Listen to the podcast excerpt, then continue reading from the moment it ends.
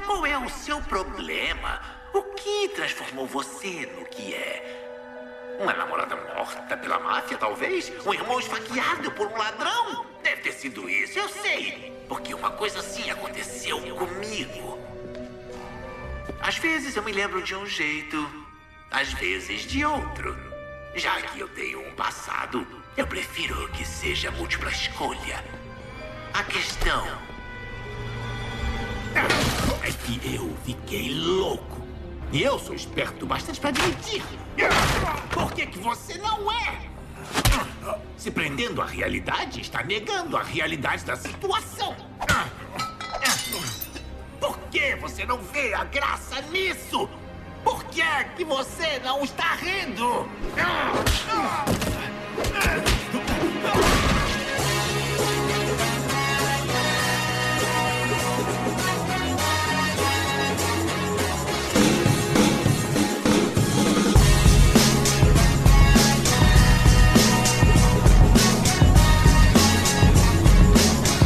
Bem-vindos, senhoras e senhores, a mais um podcast para falar sobre filmes e séries de TV. Nós somos os podcastinadores. Eu sou o Gustavo Guimarães e aqui comigo, apontando e rindo do Jared Leto, estão Fernando Caruso.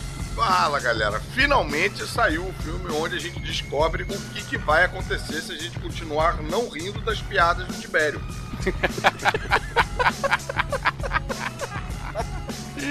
É quase tentador continuar fazendo isso. Não entendi. Ih, o Tibério tá chorando e rindo.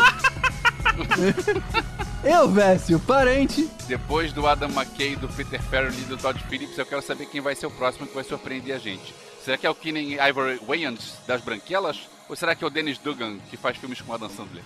Caramba, alguém entendeu alguma coisa, cara? Ok, mais um pra conta aí. Vamos ver o que, que vai acontecer se a gente continuar não rindo das piadas do Elvis. Daqui a pouco, daqui a pouco eu explico, daqui a pouco eu explico. Ele vai ficar rindo, no- tocando teclado no palco, né? Tibério Velasquez. Olha, mas se vocês querem saber, o Coringa riria de todas as minhas piadas. Ah, Tibério, muito bom! Tranquilo. Como naquele stand-up, ele ia rir na hora errada. É, né? Ele ria na hora errada pra caramba. E pela primeira vez aqui com a gente, Carlos Vasques, do podcast Mansão Wayne. Boa noite, Gotham. Vim aqui representando Mansão Wayne, representando os Batmaníacos, pra falar do filme do Coringa, né? Aí, cara, muito bem-vindo. Valeu. É tipo inimigo do filme, desse filme. Ele vai falar só dos cinco minutos que o Bruce Wayne aparece. É só nessa parte, o resto eu vou ficar aqui no mundo quietinho. E Heineken, ator e diretor, e vejam só, palhaço há 15 anos. Bem-vindo, meu caro. Bem-vindo também a vocês, obrigado. E hoje eu tô assim pensando se eu vou mais pro lado técnico, mas no fim das contas eu tô tão nervoso que eu acho que vou ficar igual o Arthur rindo fora do lugar. É, eu tô vendo que você tá nervoso mesmo, que você disse bem-vindo pra gente que é do podcast. Exato. Mas é porque vocês estão entrando aqui em casa também, né? Aí, Heineken, você tem um podcast também? Eu já sei que você tem um nome maneiro, já sei que você gosta de Emerson Lake Palmer. Você também é podcaster? Get a room! Pois é, então eu tenho eu, eu tenho Eu tenho um podcast chamado Trabalho de Mesa, que é um podcast sobre teatro, que inclusive saiu uma pesquisa na Unicamp com quase 200 podcasts ativos no Brasil e descobriram que nós somos o único podcast sobre teatro que o Brasil tem. Olha só, cara. Caramba. Eu ia falar isso É. exatamente agora. Falar, caraca, um podcast sobre teatro tá aí, nunca tinha ouvido um negócio desse e tal. Exato. Olha aí, pô. Então, que bom que a Unicamp Trabalho fez a de Mesa. pesquisa antes. Muito bacana, cara. Embora eu tenha ficado um pouquinho frustrado porque eu achei que fosse um podcast sobre cerveja, com alguém com teu nome. Mas tudo bem. Pô, Achei que ia ser um podcast sobre palhaço. Ia ser patati patatá um dia, ia ser tipo Bozo. é papo de mesa, não é isso o nome do podcast? Trabalho de mesa, é o trabalho de mesa, né? Que normalmente os atores fazem pra poder chegar na conclusão do espetáculo, na elaboração estética do espetáculo, né? Bacana. Maneiro. Me admira o GG não achar que é um podcast sobre mesa de som. Pô, tava quase assinando aqui. Mas quem tiver interesse, a gente vai colocar o, o link aqui do Mansão N e do trabalho de mesa aqui no post. O Mansão N também é, é portal, assim? Tem notícias sobre quadrinhos, essas paradas assim, ou só sobre o podcast? Mansão Wayne é portal, assim, o podcast é a principal atração, que a gente tá lá cada 15 dias sai um podcast sobre algum assunto relacionado a Batman. A gente tem também colunas, entrevistas, vídeo, tem bastante coisa lá, bem... A gente tá sempre atualizando o conteúdo batmaníaco. Bacana, bacana. Então é isso, gente. Depois do fracasso do Coringa anterior, a DC põe banca e refaz o personagem num filme psicótico, sujo e perturbador, além de uma classificação indicativa de 16 anos. E vamos aproveitar que a gente tá de volta dessas nossas curtas férias para falar justamente desse novo filme do Coringa. Lembrando que, como sempre, esse episódio tá repleto de spoilers do início ao fim. Vamos ao tema então, depois dos avisos, não sai daí.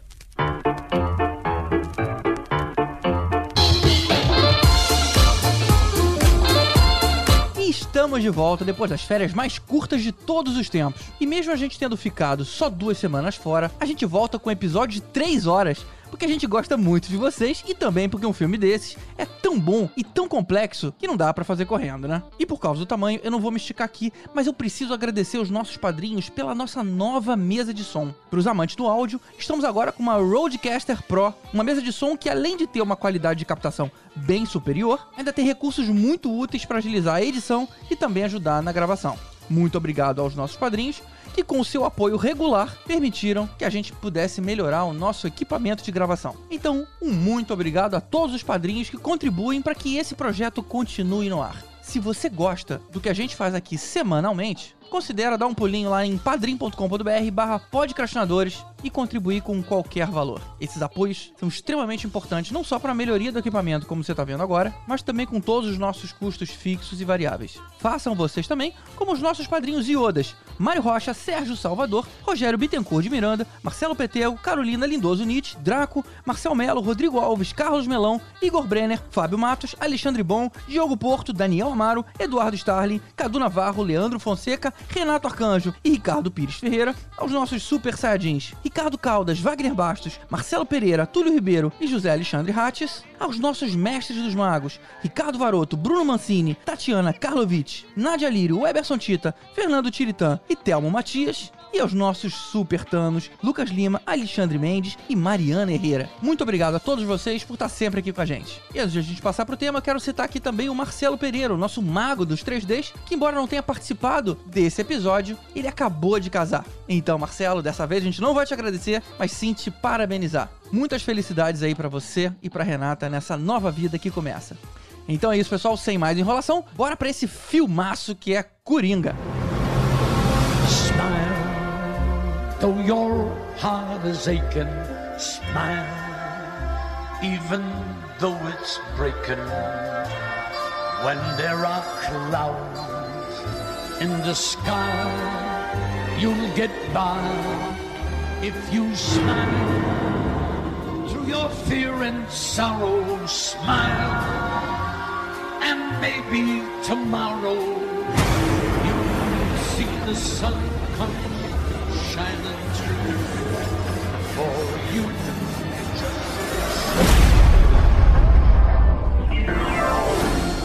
filme Coringa chega tocando num assunto delicado em um momento conturbado, seja pelos problemas dos massacres nas escolas, onde atos de incitação à violência acabam inevitavelmente ligando as duas coisas, ou seja pela polêmica desses incels que de alguma forma acharam que o filme endossa um comportamento misógino. O que a gente tem certeza é que a DC não se importou com isso e bancou fazer um filme do universo de super-heróis diferente de tudo que já foi feito até hoje, aceitando inclusive abrir mão da bilheteria das crianças e focando num cenário perturbador que mostra como a sociedade pode levar um homem à loucura. E muitos já consideram esse o melhor filme do ano. Eu queria só fazer um adendo aí de como a sociedade leva um homem à loucura. Fiquei com a sensação de que ele já era meio louco já, antes.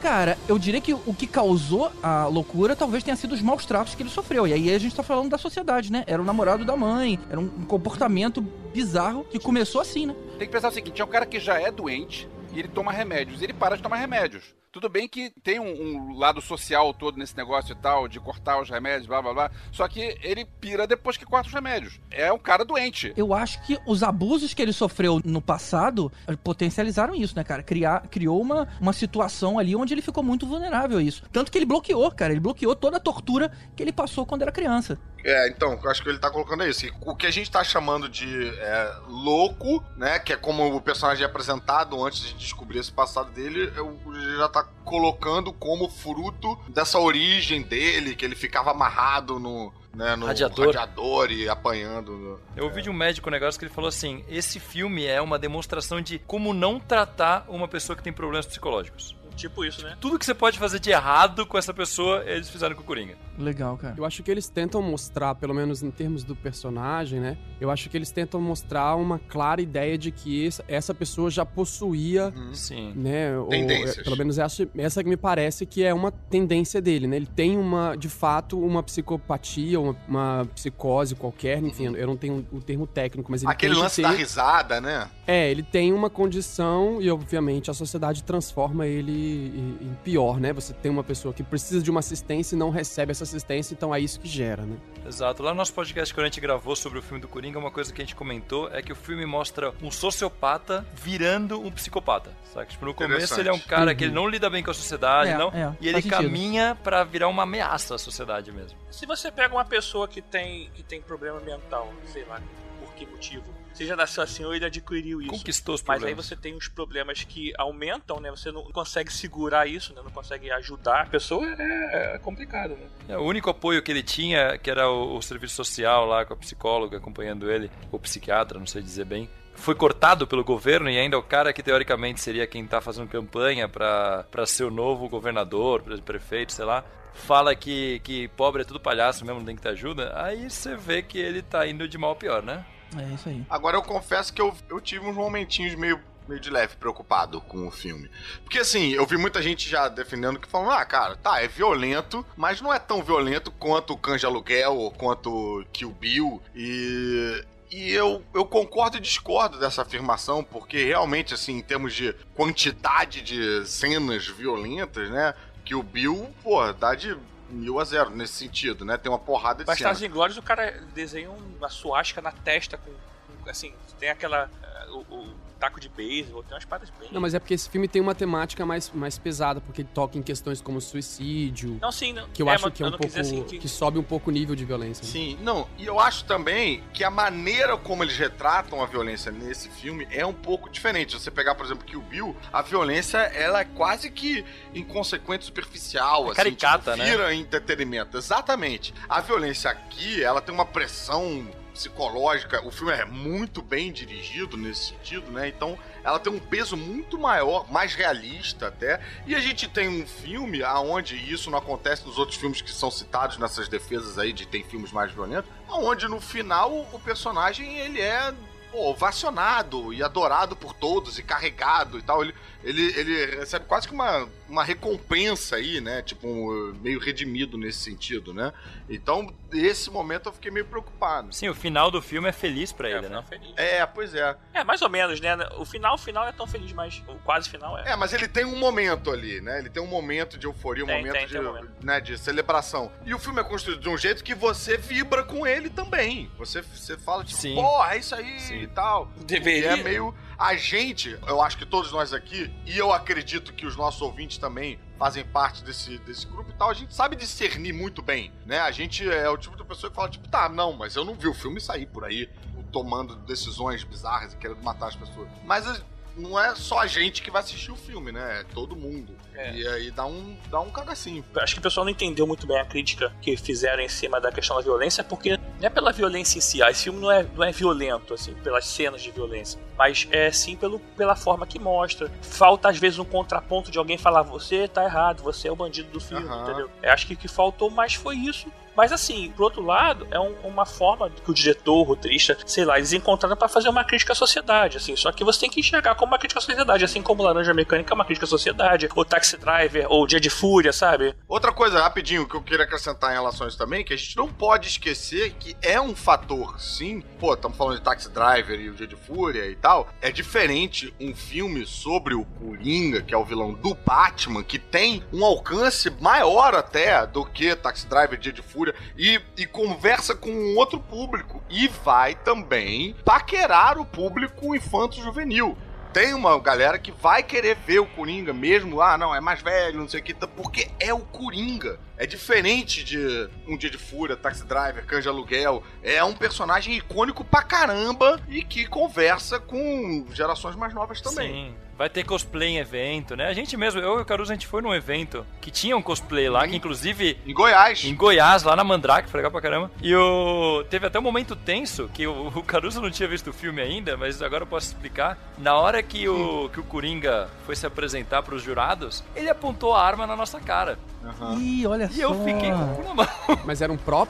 Ah, vamos rogar que sim. Era um né? prop, mas aí eu acabava de ver o filme e eu sabia o que acontecia quando ele apontou uma arma na cara do cara do, que tava no balcão. É, eu, eu ficaria tenso. com na mão e não podia falar nada.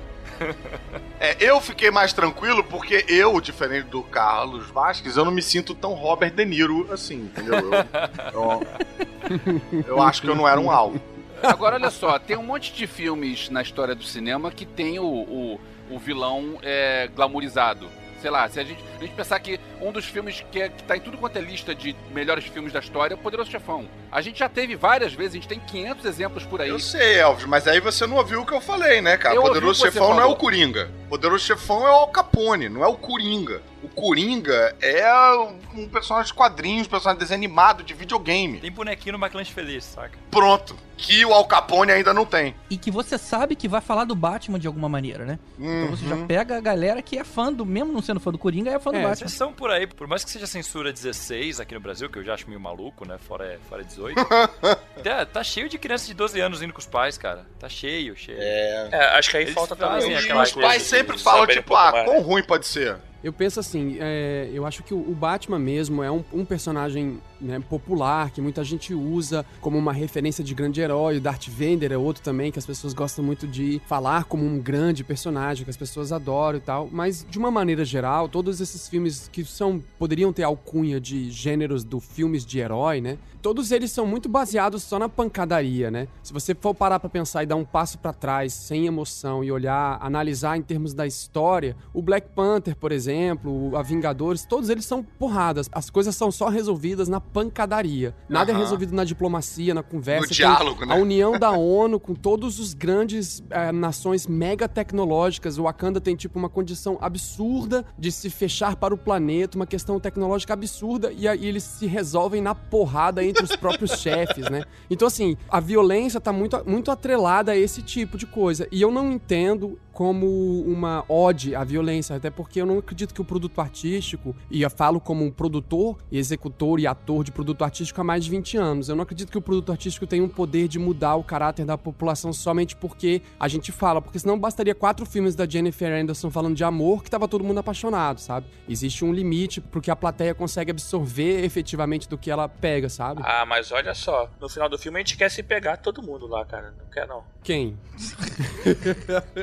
Desejos bizarros do Tibério. É. Mas falando em Jennifer Aniston, rapidinho, só pegando o nome dela, ela tava recentemente acusando o cinema de super-heróis, porque falou, cara, isso estragou o cinema, isso arruinou Hollywood, não tem mais histórias profundas. Acho que esse filme é um grande chupa de Jennifer Aniston, né? Essa história aí, o meu amigo Tibério, uma vez, ele falou que é o contrário. Na verdade, o filme de super-herói não, não detonou o cinema, ele salvou o cinema. Porque você precisa de um blockbuster pro cinema não virar streaming. E o blockbuster é o quê? É o filme de super-herói. Então o filme de super-herói salvou o cinema. Jennifer Aniston e Martin Scorsese e Spielberg. e- Não, Spielberg não. Quem, quem tava falando É o disso? Scorsese. O Scorsese também era outro que tava O sacaneando. Scorsese, desculpa, cara, você tá errado. É, porque o- o- os filmes blockbuster precisam existir pro cinema continuar aí.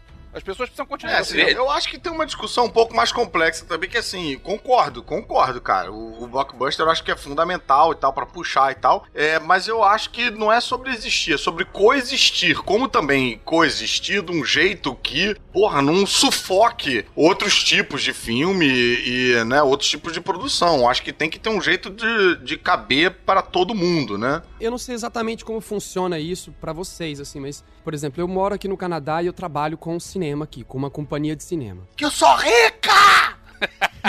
Não, eu- Pior que não. Quando eu converso com pessoas da área sobre esses filmes mais blockbusters, eles não assistem, eles não, não consumem. Porque quando você fala, ah, o blockbuster tem que existir para que o cinema possa existir, é a minha vontade de perguntar qual cinema você está se referindo.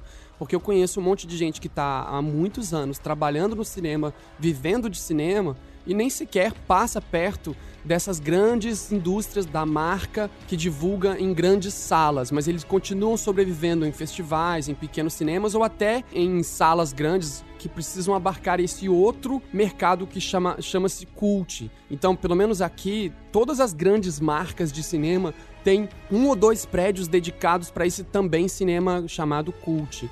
Então, na verdade, o cinema como um todo, ele é feito desse blockbuster e do cinema cult. Não, não é que ele- eles são dois cinemas. Não existe. O cinema é um só. E eles não precisam necessariamente um do outro. Eles podem, como o Caruso colocou, eles podem coexistir, mas na verdade eles se valem justamente, né? O, o Scorsese ir pra esse tipo de discussão, na verdade, ele só levanta a, bola pros filmes dele, pros, pros fãs dele.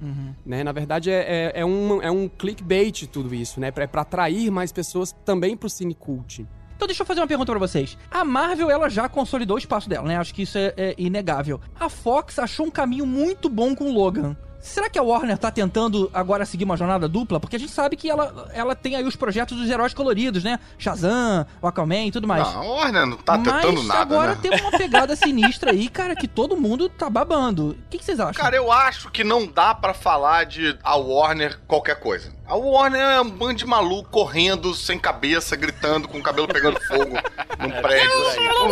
não tem plano. E rindo assim. Tem plano, cara.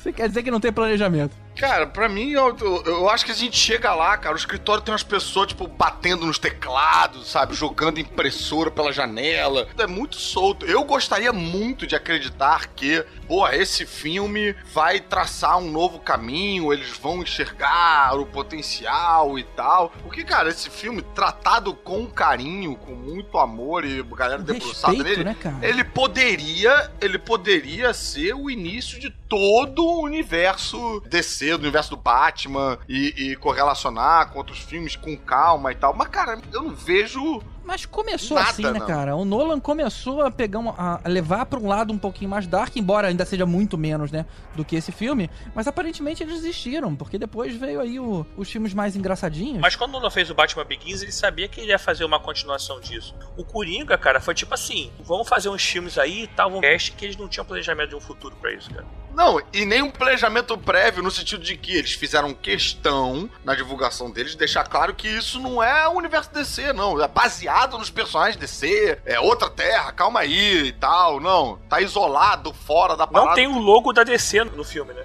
Se eu não me engano, começa com Warner e acabou. É. Eu só queria colocar uma coisa pra vocês que eu acho assim, eu tenho ouvido muitas pessoas falando isso. Eu não acho que esse filme ele seja um filme igual ao Liga da Justiça, que ele leva o selo da DC no sentido de que é a DC ou é a Warner fazendo. Na verdade, isso é um licenciamento que o diretor, que no caso é um roteirista e produtor, porque na cadeia realmente quem manda vai ser, né, o roteirista e o produtor, que é quem traz o dinheiro, ou seja, quem vai conseguir efetivamente o dinheiro.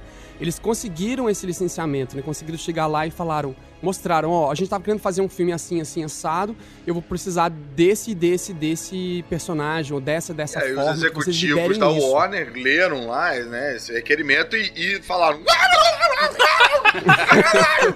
É, mas é ele, ele caracteriza-se mais como um filme isolado, efetivamente, do que como uma proposta que a DC está fazendo. Porque as pessoas falam muito disso, acho que porque a Marvel tem efetivamente uma pessoa por detrás, que é como um showrunner mesmo, que decide e que está coordenando né, uma saída de filmes. A DC, na verdade, é uma companhia enorme que se divide em três companhias, mas na verdade a Warner é a grande companhia de todas, que também acho que é a Born, que é, na verdade, a companhia por detrás da Warner. Então, assim, na verdade, são grandes executivos com muito dinheiro que detêm o capital intelectual de algumas produções. Então é, é diferente pensar esse filme como se fosse uma ideia da DC. Ah, Porque a, é como o Caruso colocou, eu nenhuma, acho. né? A DC não é uma coisa. É, não é uma coisa pra ser usada, sabe?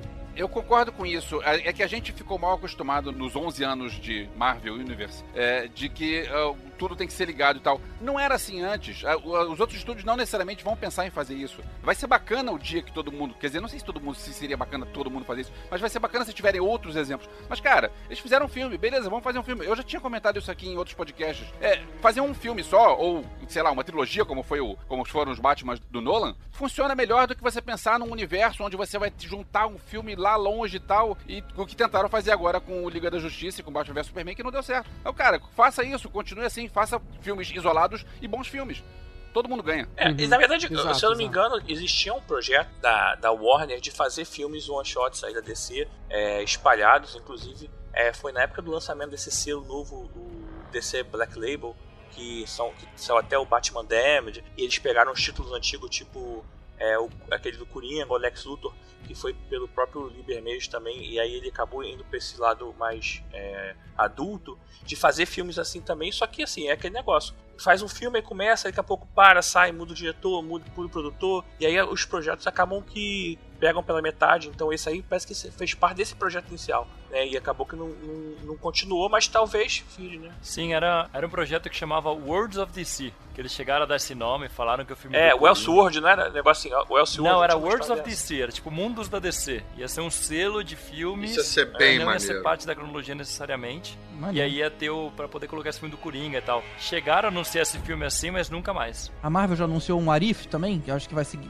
vai ter essa pegada. Não, mas aí a Marvel é série, é série e animação. Vai ser uma animação que brincando com o universo DC Ah. do cinema. No universo Marvel do cinema. Ah, desculpa. que droga. Cara, ano passado teve meio que um ensaio de como seria usar um personagem de super-heróis num filme não convencional, que foi aquele Brightburn. Vocês chegaram a ver? Do que seria o, o, o super-homem caindo num lugar, mas se- ele sendo mal? Eu achei um bom filme. É, o filme podia ser bem melhor. Mas é, é outra proposta completamente diferente, né? é Aquilo uma lá outra é um filme pegada, B é uma outra de pegada, mas terror. nessa linha. Não, é um filme B de terror, não é um filme de é, que quer É, mostrar. mas, mas você tá usando um super-herói ali. Eles, eles quiseram dizer o seguinte, cara, esse aqui é o super-homem, mas eu não posso falar isso. Então, o filme inteiro leva você a acreditar nisso. Só que é um filme de terror com o super-homem. Mas isso é brincando com clichê de gênero, né, cara? Mas tem um, um quadrinho? Tem um quadrinho disso? Não, não tem não. O mais próximo talvez Mas que tem aquele tenha... quadrinho Red Sun, né? O Red Sun é exatamente essa história, né? Não, O- Red Sun, não. Não. Red- Que o super-homem cai em outro lugar. Depende da sua visão, mas ele vira É, comunista. ele cai, na, ele cai na União Soviética. Ele não é vilão. não sei como é que estão as coisas aí no Canadá. É, não, não diga que ele vira mal, mas diga assim, que ele cai em outro lugar e aí a história é outra, né? Nesse sentido. Ah, sim, tem, tem muita versão assim. Tem versão do que ele vira Lanterna Verde, tem, tem o que ele cai Ah, na, tá. na Inglaterra, que é escrito pelo John Cleese. inclusive. Tem inclusive o que ele cai em Gotham e os pais dele são assassinados. E aí ele é o Batman com superpoderes e tal. Cara, eu, eu li recentemente uma que ele, a nave do Kal-El cai em cima dos pais do Batman quando eles estão saindo do cinema. E aí o Batman vira o Batman por causa disso. É bizarro, cara. Você vê os pais explodindo. Você fala, caralho, que porra é essa que eu tô É. Aí o Batman fica contra o super-homem, então? Sim, o Batman vira a missão dele aí contra o Super-Homem. O Super-Homem é adotado pelo Lex pensei- Luthor. É muito louca essa história. Eu acho que essa é a nossa deixa pra gente fazer É. o bloco de quadrinhos. Eu vou dar uma volta. Volta Vai mais lá, tarde. vai lá, Elvis.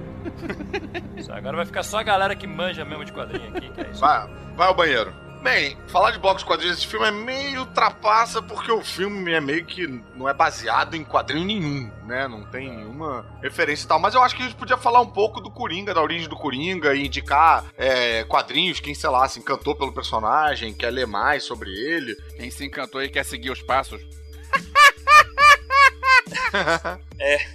Quem se encantou, por favor, fica nos quadrinhos, não me imita não. Porque ele foi criado, reza a lenda aqui, pelo Jerry Robinson junto com o Bill Finger, né? Que o, não eram creditados, o Bob Kane era bem babaca, o criador do Batman, e não deixava aparecer o nome dos outros no crédito. Eu conheci o Jerry Robinson, que era desenhista do, Conheci do. Só?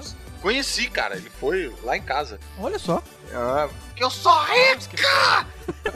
é, ele. E ele me falou que ele que criou o, o visual do Coringa e tal. Mas enfim, né? Até É, o aí. Bill Finger fala que foi ele, o, e o Jerry Robinson fala que foi É. ele. Como E o Bill Finger não foi na minha casa, eu vou seguir com a versão do Jerry Robinson. Mas aí o sabe Jerry que Robinson. teve o dedo do Bill Finger aí na história. Hein? Mas vem cá, a, a origem tem a ver com o que a gente falou? Tipo assim, tem alguma ligação Não. com o Batman ou não? Não. Ou isso foi colocado depois? Não, assim, vamos lá. Tem ligação com o Batman, mas não do jeito que mostra no filme. Não tem nada a ver com a origem do Batman. Ah, é, não. Com o filme não tem nada a ver. Mas ele foi, ele foi criado em cima da carta do baralho, em cima da, do É Homem filme? que ri, né? Do visual do Homem que ri. Quando você olha, pô, é bem, é bem parecido. É um filme expressionista alemão. É, a, cara, porra, é bem, bem, bem parecida. É igualzinho, é igualzinho. E uma das histórias mais clássicas de origem do Coringa é a do Alan Moore, que é o Piada Mortal, com arte do Brian Boland. Sim. Eu acho sensacional até hoje, eu acho que ela se sustenta bem. E ela faz referência a um desses quadrinhos antigões aí, eu não sei se 40 ou 50, década de 40 ou 50. 40, É. 40 mesmo. 40. O, o Cadu Castro, lá no, na, na caverna do Caruso.com.br, fazendo um jabá rapidinho, falou disso no Rebobinando. E, cara, e dá pra você traçar o paralelo, assim, tipo, quadro a quadro com as coisas que o Alan Moore retrata ali. Eu fiquei bem curioso, eu não tava muito ligado nessa fidedignidade do material, não. É, a primeira, a primeira versão da origem do Coringa era que ele era um criminoso chamado Capuz Vermelho. E aí, numa luta contra o Batman, ele cai no ácido e ele vira o Coringa. Saquei. Essa foi a primeira, então. Essa foi a primeira. Isso lá nos anos 40, né? Isso lá nos anos 40 foi uma dessas assinada pelo Bob Kane, E sabe? essa tá na Piada Mortal, né, também, né? É, a Piada que Mortal tá é. na Piada Mortal? Então, aí na Piada Mortal ele reaproveitou isso. Ah, ok. Ele reaproveitou isso e acrescentou a coisa de ser comediante. Exato. Na Piada Mortal que eles acrescentaram, eu não sei se antes teve isso, mas até onde eu sei, foi na Piada Mortal que colocaram que ele fazia stand-up, que ele queria ser humorista, né? isso dá pra traçar um pouquinho o paralelo com o filme, né, do Todd Phillips, no sentido do, do comediante frustrado, né, que, enfim, Sim. que, eh, acaba agravando ali a, a situação dele. Isso tinha muito no quadrinho. Tem, tem uma história do meio dos anos 90, que é o Coringa. O Coringa normalmente ele mostra que não, não lembra a origem dele, né? Tipo, todas essas origens são mostradas, nunca bate o martelo. Geralmente mostra como se fosse o Coringa lembrando. Mas tem algumas histórias que mostram coisas factuais, assim, que aconteceram. E tem uma específica que mostra ele indo atrás dos jurados de uma apresentação de stand-up comedy que ele fez, que ninguém riu e todo mundo humilhou. E ele vai atrás e mata todos eles. Ah, Então, é, conversa um pouco isso, saca? Maneiro. Esse, esse pessoal até pode achar que essa é a primeira vez que conta a origem do Coringa, mas o filme de 89 ele já mostrou a origem do Coringa, né? Esse pessoal lembra, mas ele, É. ele já conta. Uma lá, né? É, e aquela origem acabou sendo usada na época no quadrinho, de que ele que tinha matado os pais do Batman, a galera acabou comprando isso por um tempinho, mas depois voltaram atrás, não foi?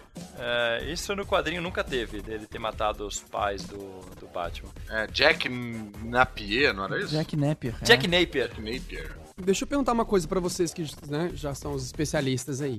Ele, nessa versão do capa vermelha, Capuz vermelho. ele já. Capuz vermelho, desculpa. E nessa versão, ele já era representado como palhaço ou ele era meramente um stand-up comedy? Porque essa é a minha, Não, a não minha- tinha meu palhaço. ponto. Não. Porque ele é muito representado como palhaço, né? Assim, mas na verdade ele é um joker, né? Ele é um piadista. Ele é um comediante, né? Sim. Sim, não, nunca foi palhaço. É, não, é, no o Capuz Vermelho dos anos 40, nem comediante ele era. Ele só, Não, só ele era passa só a ser comediante no o Capuz Vermelho do Alan Moore, Ah, tá. que bota ele como um comediante de stand-up, não é palhaço, é um comediante de stand-up frustrado e tal, que acaba se envolvendo com uma galera que enfia o capuz nele, Sim. tipo, como se o capuz vermelho fosse, fosse qualquer Zé Mané que eles colocam ali pra, pra tomar um- a culpa. Sim, sim, só pra criar o, o vilão. É. Esse negócio do capuz vermelho é uma parada que eles brincavam muito, usavam o conceito de que muitas pessoas já usaram essa identidade. Ele foi uma delas, entendeu? Sim, sim. É, quando ele começa a ter a identidade de palhaço, de acordo com essa história do Moore, é quando ele cai nos negócios químicos e de capuz,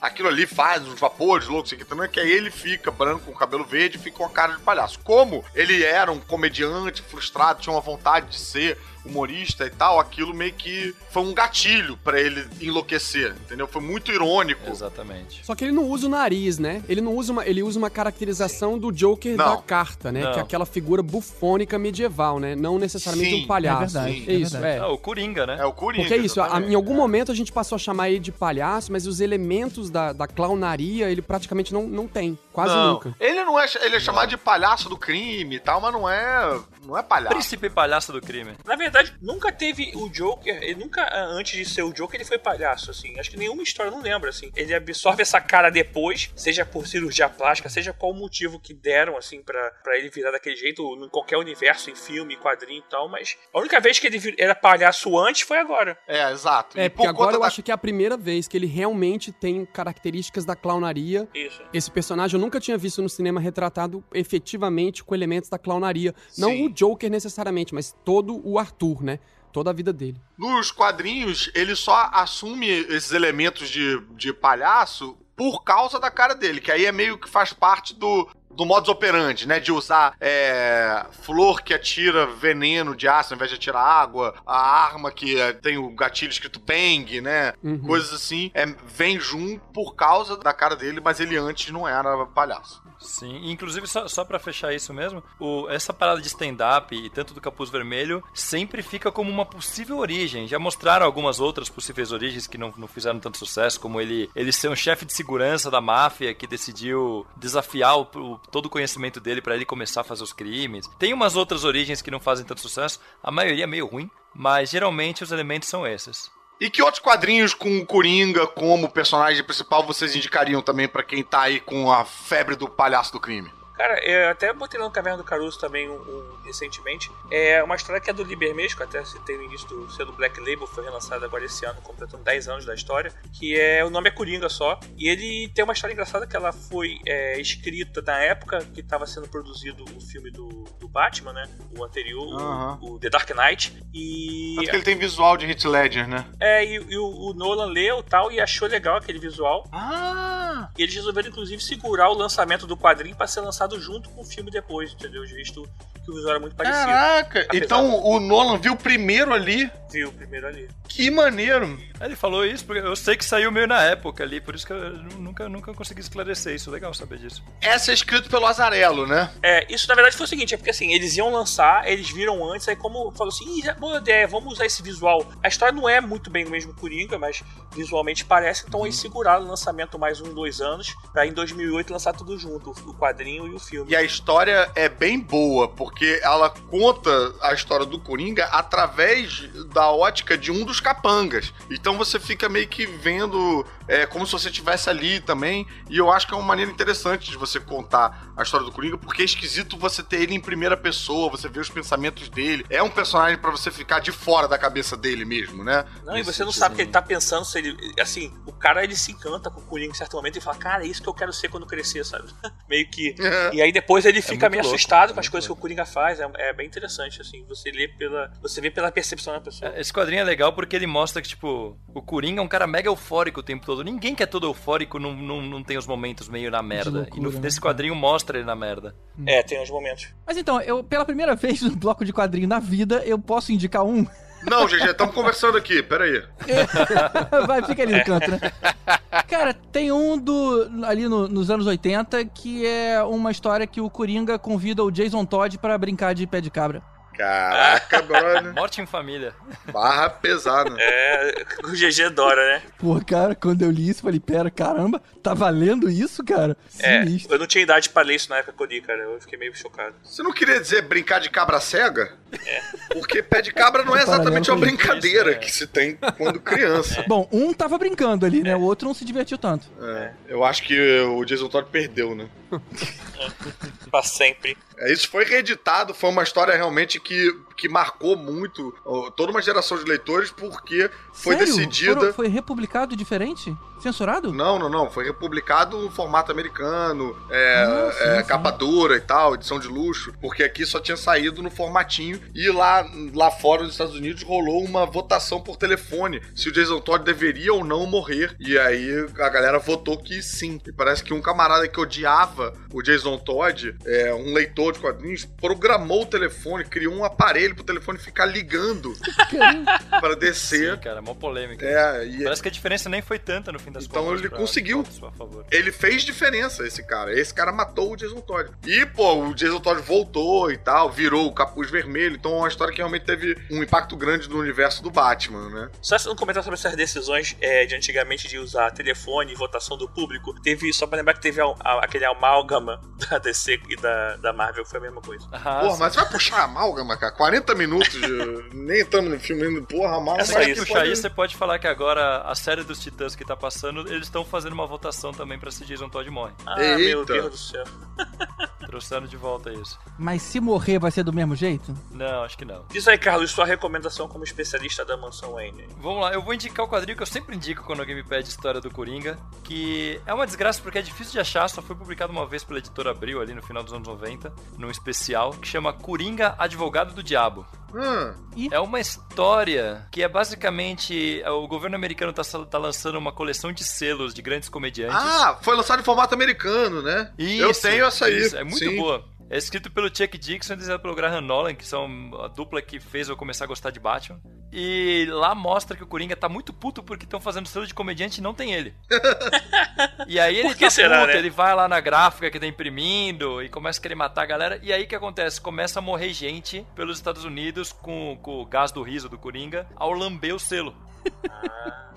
Pô, isso tá quase o nome da rosa, hein? E aí o, o Coringa é condenado à morte por cadeira elétrica por fazer isso. Só que. E o Batman percebe que provavelmente não foi ele que fez isso. Então a história inteira é o Batman tentando livrar o Coringa da pena de morte. E o Coringa, ao mesmo tempo, tentando alegar insanidade para não ser morto e ir pro asilo Arkham.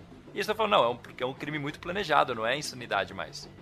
E A história inteira ao redor disso é, é muito boa a história. E Bem eu acho que é uma das histórias que melhor mostra a personalidade do A Coringa. capa tem o Coringa de cabeça raspada com um selo na, na língua, meio azul a revista. Pô, bem legal. Ele já tá com a Maneiro. cabeça raspada exatamente por causa da cadeira elétrica. Queria fazer outra indicação rapidinha de uma leitura do Coringa, que é o Louco Amor, que mostra a relação dele com a Arlequina. Uma história rapidinha, bem bacana. E eu já vi o, o, o Bruce Timm falando em palestra é, que ele não acha, e bem antes dessas polêmicas do filme e tal, que ele acha que o, o Coringa que o, o relacionamento dele do Coringa, da Arlequina e tal, que não é um relacionamento pra ser reproduzido, que ele vê vários cosplays, né, de casal fazendo e tal, que ele fala que é é para retratar um relacionamento abusivo, que ele torce pra que a Arlequina não goste mais do Coringa, que o Coringa não é um personagem bacana nesse sentido, né, que ele é um escroto mesmo e tal, um relacionamento tóxico. E esse quadrinho mostra isso bem, com aquele traço do desenho animado dos anos 90, que é um traço Paul Dini, né? mais simples. É, É Paul Dini. Inclusive teve, teve episódio do Animated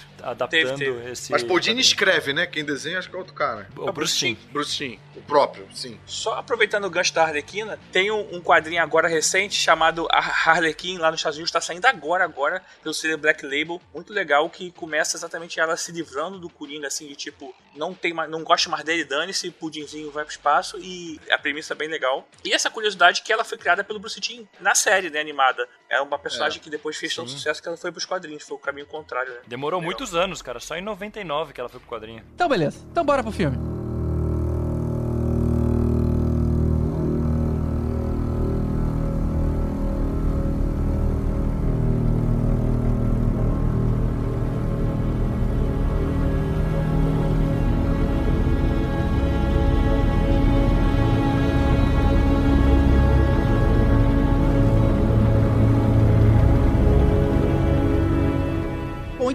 Gente entrar no filme, vamos falar rapidamente aqui do personagem, diretor e tudo mais. Eu acho que não dá pra começar de outra forma sem falar do show que o Joaquim Phoenix deu, né?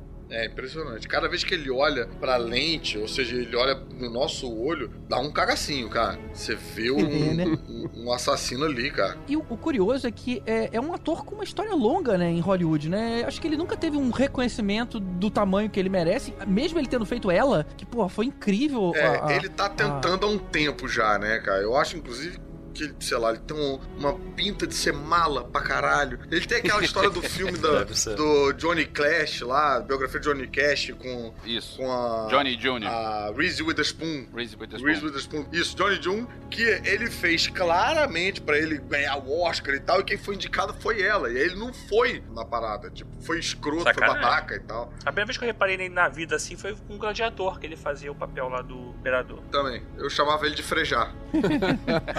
Eu lembro de dois filmes muito próximos que ele fez do Shyamalan, que é A Vila e depois Os Sinais. Mas também não foi nada que merecesse muito destaque, não. Ele fez a vila também, é? Ele não era um dos caras ali do- da vila, não? A vila eu não lembro não, cara. Finais eu É, lembro. acho que não. Que ele era o irmão Eu que- lembro dele nos sinais que tem aquela cena ridícula do Chapeuzinho, né? Aquela cena. Ele tava na vila e tava nos sinais, é isso mesmo. O, eu tenho um problema com ele no, no Ela, eu gosto muito do Ela, eu gosto muito do, dele, só que ele tá a cara do Colin Farrell. Colin Farrell não, do...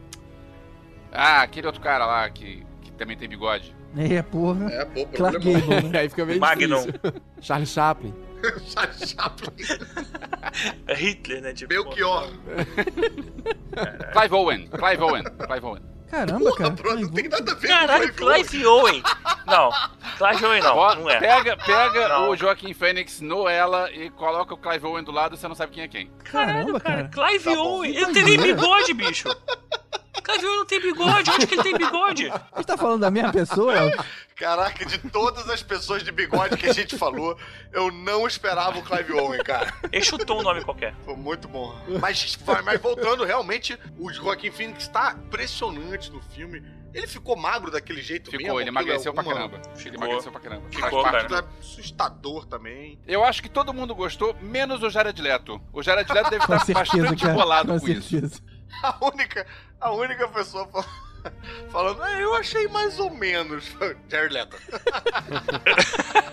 Tem uma coisa interessante de se pensar de como, de por que que esse, esse filme acabou chegando no nível que ele chegou, é porque, assim, ele, ele é muito autoral, né, assim, o, o diretor, né, o Todd Phillips, ele também é o roteirista e também é o produtor, né, e nessa escala dos três papéis mais importantes da indústria, significa que ele faz a elaboração prévia, ele escreve e ele dirige o filme, exe- executa a direção da captação e ele vai estar na pós também, sentando. E eu tava ouvindo uma entrevista em um podcast com o. Como é que chama ele? O Jeff. Jeff Growth, ah, eu acho que é. Clive Owen. Não, é. Não, é Jeff Growth. E ele disse que. E ele é o editor, né? O montador desse filme. Ele disse que o, o Joaquim Phoenix foi na ilha algumas vezes. Olha que mala. É, eles foram fazendo uma coisa que é muito diferente. Eu não sei se posso ficar muito técnico aqui, se eu ficar muito chato, vocês podem me cortar. Mas assim, normalmente os dailies, que são as filmagens feitas todos os dias, porque sei lá, se são dois meses de filmagem, cada dia que termina a filmagem, a captação de um dia, esse material vai pro DIT, né? Que é, o, que é o, o- o responsável por fazer a triagem do que é que tá vindo de material. A decupagem, né? É, não, não é a decupagem, porque quem faz a decupagem vai ser o assistente da edição depois, né?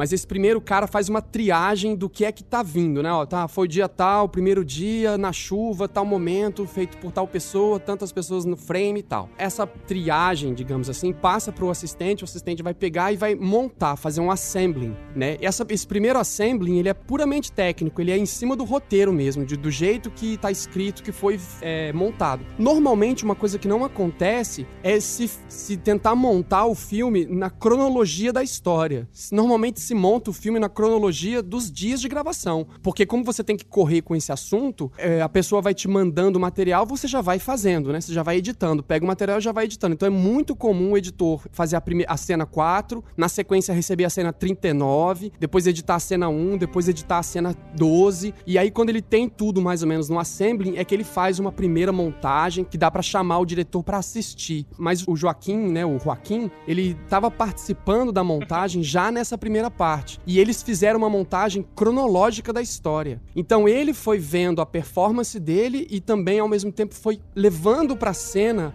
o que ele já tinha assistido. E essa liberdade é uma coisa completamente nova. Eu nunca tinha ouvido falar e é muito raro acontecer. Então o editor falou que ele nunca tinha visto o ator, né, entrar na ilha pra poder assistir. Então assim, por isso que eu tô dizendo, fa- faz muito sentido a gente achar esse personagem muito bem executado, porque as pessoas envolvidas, elas estavam participando de todo um processo, mais ou menos como acontece com o teatro, né? Ele tá todo mundo envolvido em todos os processos, não é comum, cara só pega, decora a fala dele, chega no dia, grava e depois espera pra ver o corte com a apresentação dele, né? Ele realmente tomou conta da percepção. Teve momentos que, que eles sugeriram coisas uns pros outros, eles entraram em lugares, se fecharam em coisas falaram, não, vamos fazer assim, em vez de fazer, "Ah, acho que o personagem não faria isso. E esse diálogo, essa abertura, não é muito comum nesse nível, né? De 55 milhões de dólares, um budget desse alto, assim. Então não é muito comum, né? Assim, então isso diferencia completamente, parece como se fosse um filme de arte, embora eu não goste de usar muito esse termo, né? Um tratamento quase de filme independente pra um filme de alto orçamento. Exato, exatamente. O que eu acho que isso deve, isso deve ter facilitado muito o trabalho dele, porque como o filme é sobre um- alguém que vai enlouquecendo aos pouquinhos, se você tiver que cada vez tentar imaginar como é que vai ser o seu nível de loucura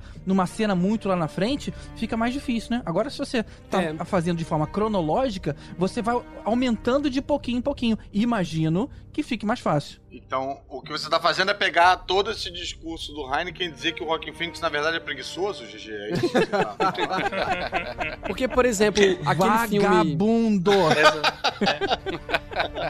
Acho que é uma coisa até quem eu conheço que não gostou muito do filme. Sim, eu conheço gente que não gostou nada do filme. Pô, sério? Caramba. Todo mundo tá elogiando o Joaquin Phoenix. Todo mundo. O, o Carlos Vasco é muito amigo do Jared Leto, né? Amigão.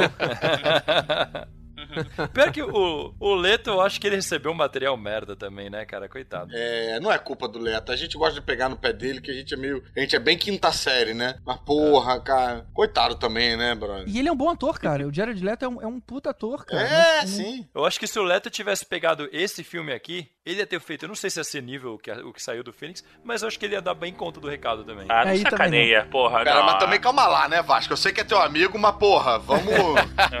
Assim, ia ser um Coringa muito melhor do que o que ele fez. Ia, ia. É, é porque Tá. o Todd já escreveu esse roteiro pensando no, no- que o, o Joaquim Phoenix ia ser o Coringa, né? Ele escreveu já pensando, ele começou a escrever o roteiro já pensando em chamar e conversou com as companhias e falou: Ó, eu tô escrevendo o filme e vamos tentar conseguir o Joaquim. Então já tava escrito até conseguir. E o roteirista do Esquadrão Suicida tava pensando no Justin Bieber, né?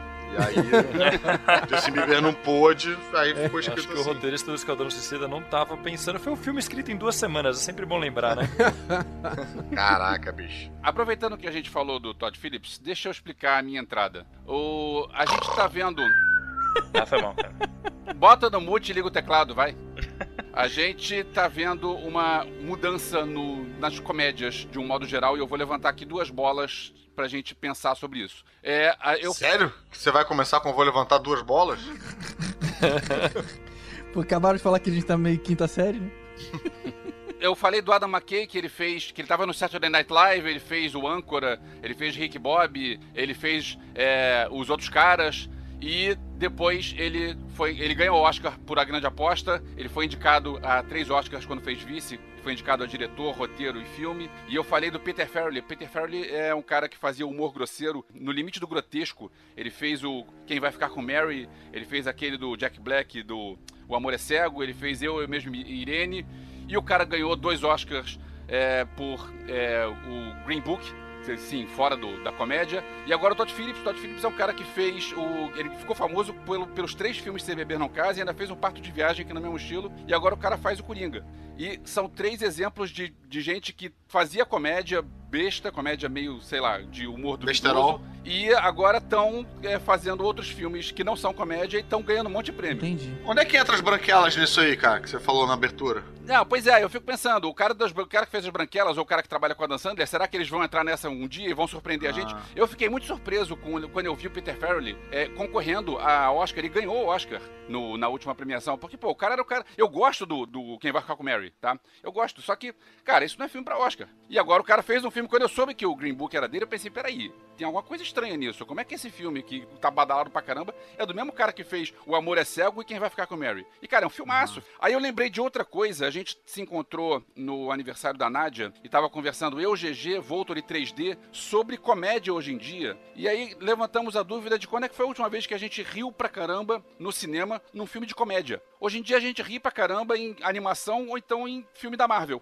É, filme de ação, Thor Ragnarok, a gente ri pra caramba. né? É sorrisinho. Mas quando é que foi a última comédia que você riu? Cara, as comédias estão mudando. Sei lá, não sei o que tá acontecendo com, com o cinema de hoje em dia, que as comédias estão mudando, as pessoas que faziam comédia não estão mais fazendo. Até as séries de comédia, né, mudaram. É, Sim. não tem mais claque, né? Ainda bem. Eu vi uma entrevista do Todd Phillips que eu fiquei bem com o pé atrás quando fui ver o filme, mas graças a Deus minhas, minhas suspeitas não se confirmaram, né? É, ele falando, alguém perguntou, tipo, ah, você não pensa em fazer uma, uma comédia e tal? E ele falou, ah, não, vai, vai você fazer comédia hoje em dia, hoje em dia não dá pra falar nada, é muito mimimi e tal. Eu falei, caralho, não acredito que o cara tá vindo com esse discurso, bicho, do... Foi escroto. Ah, é, do num mundo ponto tá politicamente chato. correto. Exatamente, o mundo tá ficando chato. Que é um discurso que, cara, cada vez mais eu vejo na boca de opiniões bem equivocadas, assim, sabe? E hum, isso me deixou bem com, com o pé atrás em relação ao filme. As declarações dele e do, e do Joaquin Phoenix estão sendo meio merda.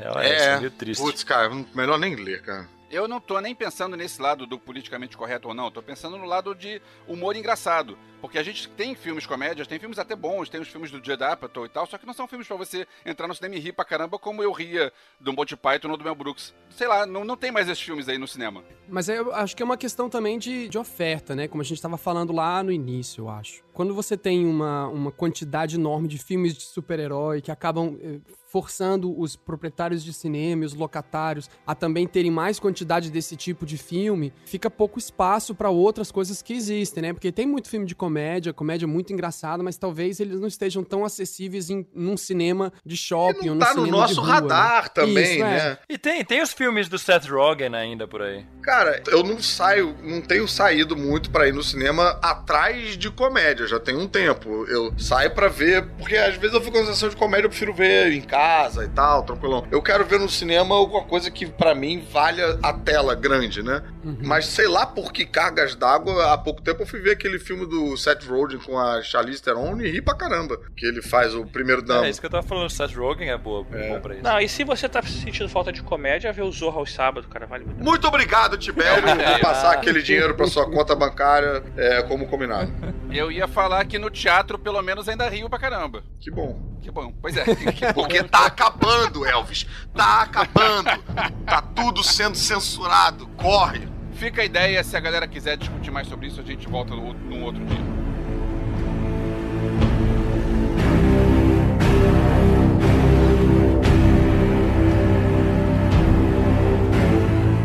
E já na abertura a gente vê o logo antigo da Warner, ou seja, a gente já vê o tom anos 80 bem estabelecido antes do filme começar. Aquele logo existiu mesmo? Aquela logo da, do- dos três traços e Sim. um pontinho ali? Sim, aquele logo acho que coloca o filme mais ou menos em 81, 83, né? Alguma coisa assim. Caramba, eu que preciso. É, eu tava dando uma olhada depois. E assim, eu fiquei, tu fica com essa sensação, né? De. É, daquela sensação de Nova York ali. Que assim, É. eu até adiantando um pouquinho, assim, quando eu comecei a ver o filme, eu tinha certeza que eu tava vendo Nova York. Demorou um tempinho cair a ficha que eu tava vendo Gotham, assim. Que eu lembrei que era o filme É, de Gotham, sabe? uma versão da outra, né? Mas, mas o lance é que, tipo assim, não teve nem vinhetinha de filme de super-herói, cara. Não teve, teve nada. Foi direto aí Não teve no- nem o logo da DC. Não teve logo da DC, Não, não cara. Olha E isso. mesmo sem saber se, é, se essa logo da Warner antiga era real ou não, ela já me causou um impacto. Ela já, logo de cara, me fez tipo, ih, rapaz, você preparou o clima, tô vendo um negócio diferente, pô, tem uma, é uma peça mais de época e tal. Me deixou já empolgado, logo de cara. Já é uma coisa diferenciada, né? Não sei bem o que, mas é diferenciada. Aham, sim. É. Será que se não tiver ninguém pra explicar depois com o tempo, o pessoal pode achar que esse filme é antigo, hein? Ia ser engraçado, né? Caraca! Fica misturado com os filmes dos anos 80, É, né? maneiro. Até que Caça-Fantasmas, Coringa, Indiana Jones.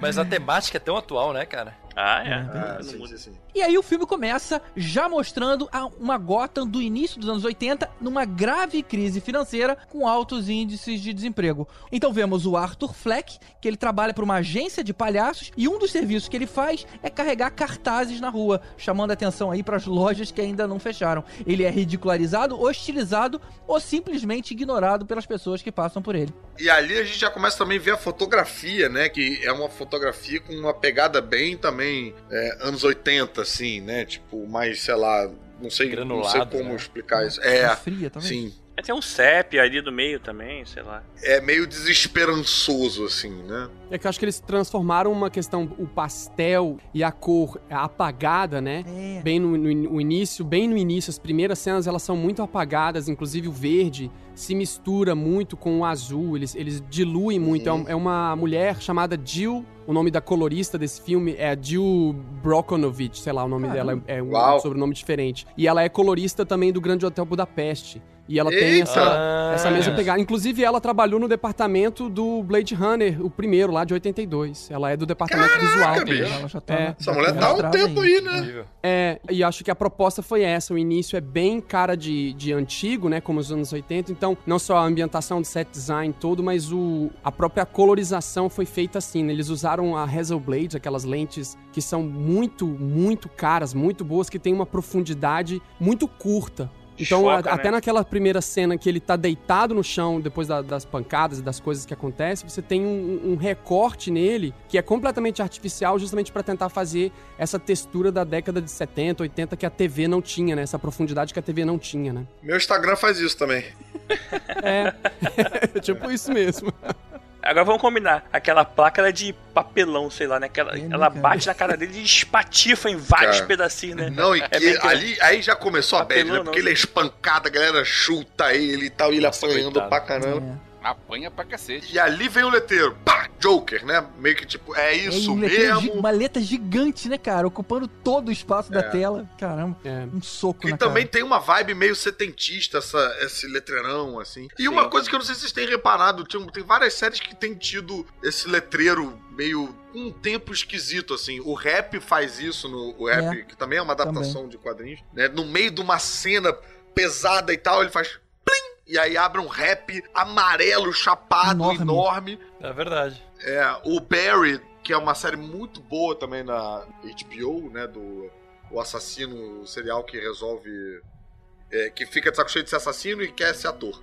Também, tipo, pega num momento bizarro e aí entra, pá, um Barry vermelhão na tela preta e a trilha em cima que é cortada subitamente. Tô sentindo uma, uma ondinha com essas, esse letreiramento. aí. Principalmente trilha cortada, cara. É, Já viu Fleabag? Fleabag! Boa, bem lembrado. Fleabag é totalmente assim. É. É. Eu acho que fica uma pegada meio, meio brechtiana, né? De, de tentar fazer com que a plateia se desloque da emoção em algum momento pra avaliar politicamente ou avaliar conscientemente, né? Aham. É, é, fazem muito isso nesses filmes que tem essa pegada política, né? Ou com uma pegada política por detrás, né? De censura, de coisas de E eu arte. acho né? que você falou bem um negócio, mexe com um desconforto Isso, também, de é. alguma maneira, né? Te É. deixa do. Te tira daquele lugarzinho de tipo, de vou ver uma sériezinha aqui, bacana.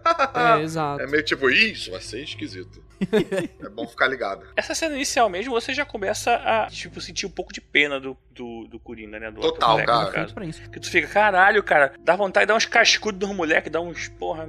Não, e, e, cara, e também a gente precisa falar, porra, que maldade gratuita, né, cara? O cara tá fazendo nada. Aí, assim, pegar o. o Acho que nos anos o 80 cartaz. tinha isso, né? Tinha muito bullying, né? Gratuito. É, cara, mas pô, pegar o cartaz e correr, porra, já é sofrimento suficiente. Virar a esquina, esperar o cara vir, quebrar o cartaz na cara do cara, porra, acho que já tá bom. O cara tá no chão, começar a E espancar. tem a dor dele apertar, né? Tem a dor cruel que é ele, ele aperta a flor pra soltar o sangue quando ele tá É. deitado, né, cara? Caramba, essa cena. Sim. A flor dá uma chorada, né? Tipo, É, mas é ele que aperta, né? Ele, É. depois que ele tá no chão, ele põe a mão pra dentro do casaco e aperta a flor ativamente, aí É. a, flor sai um sangue. É cruel, né, cara? Bom, eu sei que na cena seguinte a essa, a gente tem aquela conversa com a assistente social que serve justamente pra gente, o público, conhecer o passado dele. E a gente fica sabendo lá que ele já foi preso. Inclusive, eu- eu não tô lembrando o motivo. É explicado no filme ou o nego passa batida por isso?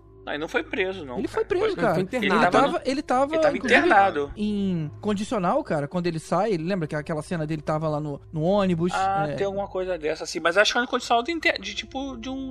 De um. Asilo, Um asylum lá, né? Não é. É. Não, não, mas peraí, por que, que ele foi pro, pro Arkham primeiro? Eu acho que ele cometeu algum delito é, e ele tava em probation. Ele não foi pro Arkham, não. Acho É, que não não. foi Quando, pro quando arco, ele mostra vai no começo, é um mesmo. flash do final. Ele vai pro Arkham a primeira vez quando ele vai lá pegar os arquivos. Ele fica Exatamente. Eu acho que ali ele foi preso sim. de alguma, por alguma Mas coisa. ele tava num Mas quem tá falando do Arkham não foi você, cara. Eu falei só Asylum, não falei no, genérico, assim. Eu não sei qual pinel que ele tava. Eu sei que ele tava, ele É, tava Acho fora. que parecia ser pelo uniforme de prisioneiro dele, de laranja. Eu acho que aquilo era uma. Simplesmente o filme não entrou no detalhe. Tem uma teoria de que a- aquela parada já começa de, de teoria de fã, né? De que ele imaginou a parada toda, né? E Eu aí isso no teoria. começo é ele no asilo, aí ele começa a lembrar, a imaginar, e aí o filme acaba com ele no asilo de novo. Ah, duvido, cara. Meio sei, é tudo frustrante isso. Existe essa teoria, mas vai saber qual que foi a intenção da diretora. Vocês ficaram também, é, que nem eu, ou só eu que sou idiota esse ponto, tentando ler o crachá da mulher pra ver se era Harley Quinn? Eu fiquei. fiquei. Mas eu descobri, depois de quando acabou o filme, eu pesquisei na internet. Eu esqueci o nome da doutora agora. Ela já apareceu numa história do Batman. Ela é uma psicóloga que trata de um, de um tema do Batman, se eu não me engano. Era alguma coisa a ver com. Pedofilia, cara. Caramba. Alguma coisa assim. Caraca! É. É um livro do Batman, não é nem de quadrinho, não lembro agora qual que é o nome do livro. Ela tem o mesmo primeiro nome, tá? E fisicamente ela se parece, porque ela aparece na capa. E ela cuida de casos de crianças que sofreram violência, exatamente. Olha só, Uou. olha só, que legal. Mas é só o primeiro nome, vai saber se não foi só coincidência, sabe? Sei. Ah, Mas, é cara, atriz boa também, hein? Atriz boa. Sim. Papelzinho sim, pequeno, mas atriz bacana. E entrando um pouco mais no personagem, a gente descobre que ele tem um problema psicológico que leva a uma risada descontrolada. A gente é apresentado a isso naquela cena lá do ônibus. É. Não, e já nessa entrevista ele tá rindo meio assim, você não entende pois por é. quê, É, você né? não entende, bem lembrado. Na cena da entrevista. E aí é- isso é explicado no ônibus que ele tem o, o cartãozinho laminado que ele fala: desculpa, tem uma condição que me faz rir descontroladamente e tal. A mensagem é toda educadinha, né? É. Muito bem introduzido esse problema dele, né? Eu gostei, gostei do jeito como apresentaram isso, porque não precisa explicar alguém e tal, só aquele negócio. Ele Exato. primeiro tem a sensação de que por que, que esse cara tá rindo desse jeito? Aí depois, na segunda cena que ele tá rindo desse jeito, tem o cartãozinho pra explicar e tal. Pô, Sim. E porque ele Primeiro leva, você pergunta, depois você ele responde. leva é, um- uma bronca enorme do, da mãe da, da, da É menina, né? absolutamente gratuito, Não né? é? E é um riso Sim. bizarro também, né? É um riso que, ao mesmo tempo, é riso, às vezes parece meio choro, às vezes parece dor, você É, fica. você cara, vê o quanto é aflitivo pra ele, cara. Isso, É, essa- realmente. Ele bota a mão na garganta, né? Como se fosse É. quisesse rir, né? Ficou É, muito bom, cara. Tentando abafar o riso e não consegue. É bem gostoso. Eu achei bem legal essa explicação da risada do Coringa, do modo geral, porque assim, é, ele tem aquela risada de maníaco e tal em alguns é, personagens, algumas personalidades que ele parece em filme e tal, e essa justifica assim, ele tá rindo, às vezes porque sem, sem motivo, porque realmente era doente mesmo, assim. Pois é, isso eu gostei e não gostei. Eu gostei, achei uma ideia interessante, mas eu não gosto do Coringa tá rindo porque ele tem uma questão clínica. Eu gosto do Coringa tá rindo porque ele é um psicopata que tá rindo de babaca que ele é, entendeu? Não, entendi, mas assim, o que acontece? Depois com o filme, você vai vendo e vai evoluindo. Ele elimina isso, né? Ele elimina, ele passa a rir de tudo porque realmente ele passa a rir de tudo. É, o diretor ele falou que uma das referências que ele teve foi o filme O Homem que Ri mesmo, né? Que foi um Uhum. dos, dos que inspirou. E até onde eu conheço, a história do Homem que Ri é exatamente de um cara que ele tem um problema que ele fica o tempo todo sorrindo. Ah, Então, pô, talvez puxe um pouco daí. Essa condição é uma condição real, né? Existem pessoas que Ah, têm. é? É, é uma doença que existe de Sim. verdade, biologicamente existe e tal. Caraca, que, que, que tem de várias, lógico, tem várias complicações, não é só riso, tem riso, tem choro, tem tremelique, enfim. É uma Que condição horror. real que acontece a pessoa em algum estado que ela não começa a controlar, ela, ela tem uma, um gatilho de impulso, ou ela começa a rir desesperadamente, ou começa a Tem chorar alguma condição, tem algum nome e tal, pra pessoa que puxa teclado do nada pra tocar é, quando ninguém falou disso? Cara, tem alguma coisa, é, é o Vecco, específico, alguma né? coisa, não lembro agora o nome. Vessicomania. É, tem que tomar cuidado porque comete parentes, né? Mas esse cartãozinho também é uma coisa, é uma, uma relação muito real, né? Assim, quem já trabalhou, quem conhece pessoas que têm alguma condição que não permitem que ela coexista muito bem em sociedade livre ou solta totalmente, né? Assim, à vontade livre como uma pessoa, entre aspas, normal. É muito comum você ter crachá ou cartão que a pessoa precisa explicar para outra. Caso ela comece a ter alguma convulsão, alguma coisa, tem um cartão mesmo. Ah, se você me encontrar deitado no chão, favor ligar para fulano, porque ela, essa pessoa que porta esse cartão, não vai conseguir falar para você. coisas. Caraca, É, então cara. é muito, é muito sério isso, sabe? É é uma coisa muito séria colocada no filme dele. Quando ele entrega o cartão, eu fiquei assim, caracas, eles usaram uma coisa do mundo real, do mundo do. Das doenças clínicas Das, mesmo, do- é, né? das, das doenças mentais que efetivamente existe, mas o hardcore, né? Assim, o não é o comum louco que sai rindo, ah, kkkk, e dando pirueta, sabe? Eles foram para um mundo mais sombrio mesmo, assim, interessante. É. Bom, personagem apresentado, a história segue. A gente vê lá a mãe do Coringa e descobre que ela trabalhou pra família do Thomas Wayne por muitos anos. Depois que a gente entende que é uma coisa mais obsessiva, né? Mas nessa hora eu não achei nada de errado, não. É, não, claro, sim. Que ela tá esperando uma carta sempre, né? Exato. Ela parece que mandava carta semanalmente lá. É, ele chega e ele olha, isso também é outra né, recompensazinha que tem né, no, no, no roteiro, porque toda vez que ele chega em casa, ele olha a caixa de correio e tá vazia. E aí chega lá em cima e a mãe pergunta: É. Checou a caixa de correio? Fala, não chequei, mãe, não tinha nada e tal. E é logo nessa cena que a gente já vê o. o Robert De Niro pela primeira vez? Sim. É, eu acho que a gente vê ele Primeira na vez. televisão, verdade. Pela televisão. E já vê a primeira alucinação dele também, né? Sim. Será que é a primeira? Tadã!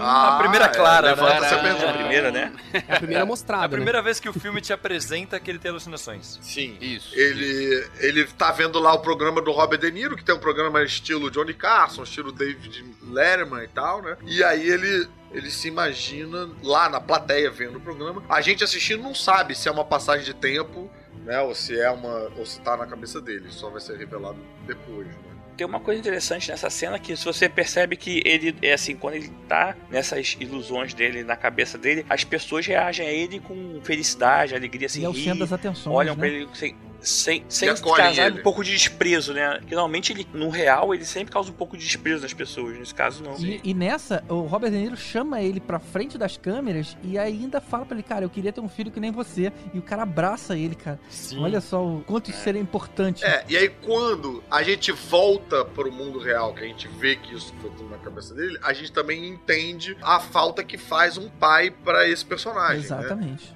Totalmente. Que o cara não imaginou isso, não é à toa. O cara tá imaginando que o cara da televisão é pai dele, gostaria de ter ele como filho. É porque ele tá projetando desesperadamente, né? E tem uma coisa que é importante pra esse momento da sentado com a mãe, que eu não sei se de repente vocês querem, mas assim, eles passam do início do filme até esse momento, de que ele vai fazer essa, essa transição pro palco, eles passam o tempo todo colocando, a não ser no momento em que ele apanha, mas o tempo todo colocando ele no frame lateral, principalmente muito do lado esquerdo de quem tá olhando na tela. Ele põe o personagem muito tempo apertado quase sempre fora do frame. Tem um momento que ele tá com a, no início, que ele tá conversando com a, a assistente social, que tá metade da cara dele só na tela, a outra metade tá, tá fora da tela, né? Ele vai colocando, e aí nesse momento, a fotografia ainda tá super gelada, tá- a cor tá super, né, pastel. Quando ele faz essa transição pro mundo imaginativo, ele já te mostra uma cor mais quente e ele no centro do frame, que é a primeira vez pra te indicar, olha, toda vez que for fantasia, toda vez que ele estiver imaginando, você vai ver muita cor.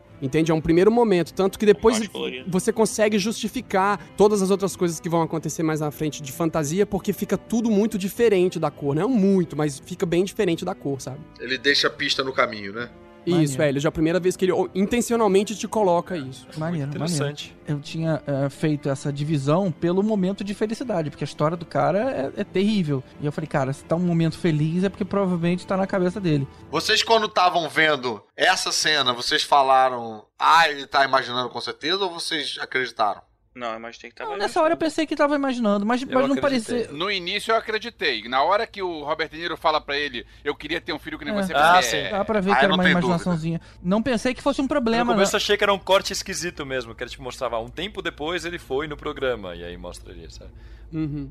Quando ele levanta e começa a falar todo educadinho assim, tu já fala, pô, estranho isso, cara. É, tipo, não parece ele, tá muito falso aquilo ali. E aí acho que depois vai piorando, né? Você vai entendendo Não, e, melhor. o- mas- e o cara nunca ia chamar, na apresentação do programa, chamar um, um cara ali pras câmeras. É Era muito o começo do filme, a gente não sabia se o filme simplesmente era um filme ruim com ritmo esquisito, sabe? Exato, exato, exato. Podia ser isso. Aí a gente tem o Coringa de novo lá na agência de palhaços e o camarada oferece uma arma pra ele, né? Pra ele se proteger. Uma cena meio esquisita e tensa. Você vê que o Arthur Fleck não quer tanto a arma, mas o outro cara, que é um, um palhaço maior, grande, dá meio que uma, né, uma empurrada ali nele. Ele parece exercer uma.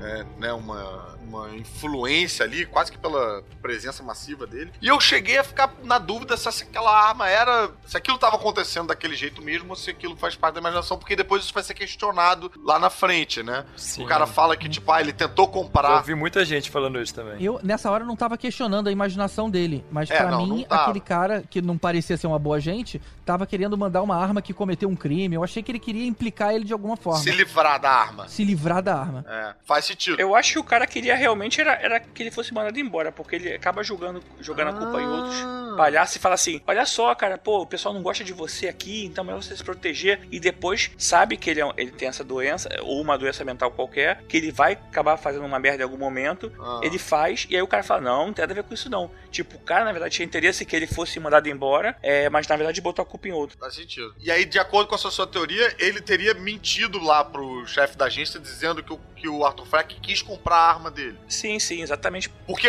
o que ficou na minha cabeça quando rola essa cena que o cara fala, pô, o fulano já falou que você quis comprar a arma dele, não sei o que também, eu pensei, ih, então aquilo foi imaginação, Ele inventou. ele inventou e tal. Essa é uma outra, você tá falando uma outra leitura possível também. Eu imaginei, é tipo assim, o cara, mais uma pessoa sacaneando ele na vida dele. É, eu entendi o cara assim que queria, mostrava ser amigo dele, é, mostrava ser amigo dele, na verdade, entregou a arma pra ele e falou aí, ó, o maluquinho lá tá andando com a arma aí, cara, é isso, vai deixar, tal, entendeu? Tipo, Inclusive, ele fala, você fica me devendo uma, É. né? Ele fala isso pro cara. Não, isso, não, não precisa me pagar, não. Eu não tenho dinheiro pra isso. Não, você fica me devendo uma. Não, cara, e a gente no cinema já fala, hum, deu a arma na mão do maluquinho, vai dar merda isso aí. Agora dá merda de um jeito que eu não esperava. Quer dizer, tem lá ele dançando, né, na- em casa, e, e é um momento que eu acho que faz uma certa referência a Taxi Driver, né? Tipo, ah, uhum. você sabe dançar, quem não sabe dançar? Eles fazem Quem não muitas, sabe né? dançar, ele ali, tô, é, atira e tal, e aí... Caralho, essa Essa cena cena foi... é muito, muito Taxi Driver. É. e foi- Ele dá um tiro assim em casa. Are you né, talking to me?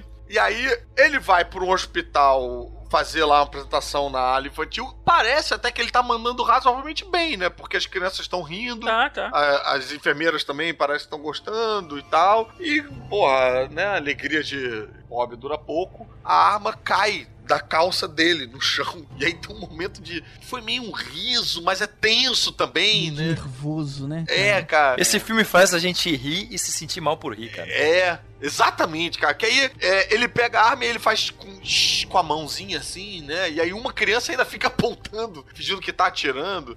É um momento muito esquisito de constrangedor e tal. Pô, ouvi umas imagens do, do Heineken aí de palhaço, cara. Tu chega a fazer para no hospital também? Eu fiz por muitos anos esse trabalho, assim, né? Eu Sem não- arma, eu né? Trabalhava caso, numa não- não agência arma, não. sem a arma Sem também. arma, espero. É? Só- tipo só pra- Doutores da Alegria? É, mais ou menos, mais ou menos. Eu não trabalho, porque o Doutores da Alegria trabalhava e trabalha como uma ONG para hospitais do câncer, né? Eu trabalhei em, em projetos culturais para hospitais públicos, então a gente quase não trabalhava com crianças como foco principal, a gente trabalhava no hospital público como um todo. Porque no hospital público tem muita gente que não tem nenhum parente, né? Assim, mendigo, indigente, pessoas que estão abandonadas completamente. E aí o projeto cultural do grupo que eu fazia parte, ele criou uma ideia de visitar essas pessoas também. Então a gente tinha um grupo grande de palhaços, eu trabalhei isso, sei lá, uns 10 anos nessa área, Cara, né? maneiro, hein, cara? E visitar essas pessoas num hospital público. E então, assim, quando você pensa no Doutor da Alegria, você pensa nas crianças carecas, mas naquele ambiente branco, com aquela roupa branca e tal. Eu trabalhava no Roots, assim, tipo, gente no chão, corredor, né? Caramba. Assim, era o Roots, cara. Cacete. É, É. E aquela cena que ele chuta a arma, aquilo é muito palhaço. É uma carga, né, bicho? É, é. As primeiras vezes que eu tive, por exemplo, que participei da aula dos queimados e que eu tive contato com crianças da aula dos queimados, eu fiquei uns dois dias assim sem conseguir dormir direito, sem conseguir comer. Caraca. Porque realmente tem. E quando a gente também tem as primeiras mortes, né? Quando você começa a frequentar esses lugares, as- em algum momento os pacientes morrem eventualmente, né? E também isso carrega, porque você é a função da alegria, né? É. Você tá ali pra fazer a função da Você leveza. tem que segurar a barra disso aí, né? É, E quando você tá nessa função, você vira uma espécie de, de filtro, né? Que você pega meio que as, as coisas ruins pra filtrar, pra trazer alegria, trazer riso e tal. E é, é difícil É, realmente é. você carregar essas coisas com você pra casa. É, é. Muito guerreiro, cara. É, eu depois, se vocês quiserem, eu posso contar. Tem muitas, muitas histórias. Dá um podcast só Caraca. sobre isso. Tem várias, várias histórias bizarras por aí. Ele- Você falou do negócio de palhaço, quando a gente tava falando do parte de quadrinhos, você até citou, né, que o Coringa nunca não tinha muito essa parada de palhaço antes, É. né? Você até ia falar um pouco. Exato, não, ele tem, ele tem. palhaço. Essa cena especificamente é muito vinculada à clownaria, né? Porque assim, Aham. o- a arma cai no chão e ele não. É o que a gente chama, ele não perde o personagem. É. Porque, na verdade, ele não é um personagem. O palhaço, ele é uma interpretação da característica do indivíduo que o faz. Quase que uma persona, né? É, ele é como se fosse uma persona exacerbada daquilo que a gente normalmente esconde socialmente. E a primeira coisa que o palhaço faz é mostrar, né? E quando você começa a fazer a pesquisa de palhaço, você pega suas próprias características e defeitos e coisas que você normalmente esconderia socialmente pra usar isso pra fazer graça. Porque assim, a grosso, grosso, grosso modo, por exemplo, usando o meu exemplo, eu era muito adolescente quando eu comecei a fazer isso e eu tinha muita vergonha das minhas pernas. Eu achava as minhas pernas muito finas. E todo mundo fazia bullying comigo. Ah, canela fina, sari... é, Como é que chama isso? Sariguela? Não, agora me veio essa palavra na cabeça que nem existe, mas enfim. Existe siriguela, mas é uma fruta, que não é isso, Siriguela é uma, fruta, né? Em São Paulo a gente chama de quero-quero, os caras que são assim. Isso, quero. é, exato. Eu usava esse elemento da, da minha perna, era uma coisa que me doía, sabe? Que eu escondia toda a infância. Quando eu comecei a pesquisa de palhaço, foi a primeira coisa que os mestres de palhaço falaram: ó, a gente tem que usar essa sua potência. Então a primeira coisa que eu fiz era mostrar as pernas. As minhas pernas eram bem. Era pra mostrar como elas eram finas. Pra parecer até mais fina até do que era. Isso. E a minha comicidade, quando eu entrava, as pessoas falavam e riam. Caracas, olha a perna dele, é muito fina. Esse palestra de perna fina, kkkk. E aí o, o sapato ajudava, a roupa ajudava. Às vezes eu usava um vestido muito fino, justamente pra ficar com uma cara. De mais fino. E isso te ajudou a resolver a questão pra você? Você Pois é, porque o palhaço não é uma questão, não é uma terapia. Ele, Aham. ele tem uma, uma- uma- um desdobramento terapêutico se você o faz assim. Mas ele Aham. serve porque a, na plateia deve ter alguém que tinha vergonha das pernas, vamos supor. Aham. E aí ela olha uma pessoa que não tem vergonha mais das pernas delas, expondo as próprias pernas, e aí ela passa a aceitar as próprias pernas, porque ela vai em casa e fala, cara, as minhas pernas não são tão finas quanto a daquele palhaço. Legal. Então tá tudo É bem. terapêutico pra plateia, né? Isso, ele tem esse. Esse é o objetivo da comicidade do palhaço. né? Fora que você aprende a colocar 18 pessoas num Fusca, né? O que é muito útil.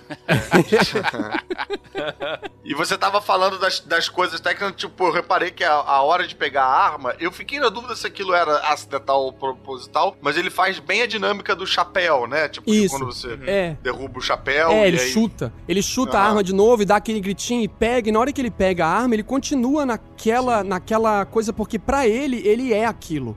Ele é essa, essa coisa, né? Ele não tá interpretando uma pessoa. Ele é aquela figura. Imagina se ele chuta a arma e ela dispara, cara.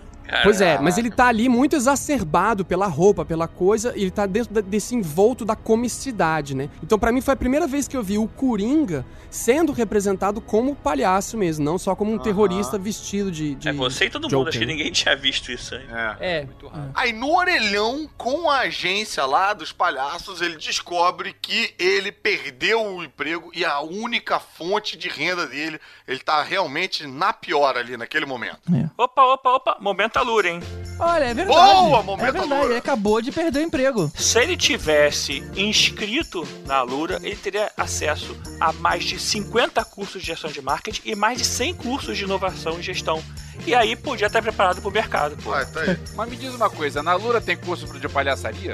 Cara, o lance é o seguinte: quando você fica desempregado, você tem que diversificar. Lá, pelo menos, você tem É, um milhões crer, de opções pra descobrir como é que você vai fazer com a sua carreira agora que você não tem mais renda. Pode não ser palhaçaria, mas é um malabares importante pra fazer qualquer um sobreviver no momento de crise. É bom reforçar que os cursos são rápidos, são fáceis e estão todos disponíveis com uma só matrícula, cara. É tipo um Netflix do saber. Em vez de você perder tempo vendo série, que é bom, eu não deixo de fazer isso, mas Mas não, não remunera. é exatamente, né, cara? Pra você conseguir ter renda e você conseguir dar uma reforçada aí no currículo. Pensa no dia que você deixar cair sua arma na- em cima de um monte de criança, né? Não, pelo amor de Deus, não precisa chegar a esse ponto também, né, gente? Vamos... Ah, Eu acho que não tem curso de assalto lá, né? é, cara, vamos torcer, né? É, e tá feito o nosso momento, a Lura, muito obrigado, inclusive, né, a Lura, pelo reforço que tá dando para o nosso podcast. Então, se você gosta do nosso podcast, pode também dar uma conferida aí no que a Lura tem pra oferecer. É verdade. E você ainda tem 10% de desconto se você usar o nosso link aqui, que é alura.com.br barra promoção barra podcastinadores. A gente vai colocar esse link também aqui no post pra facilitar. Aí, por favor, usa aí o nosso desconto 10% pra fazer a nossa fita lá com a Lura, né? Exatamente. Nem que seja pra pedir o curso de palhaçaria. É, se eu fosse um palhaço.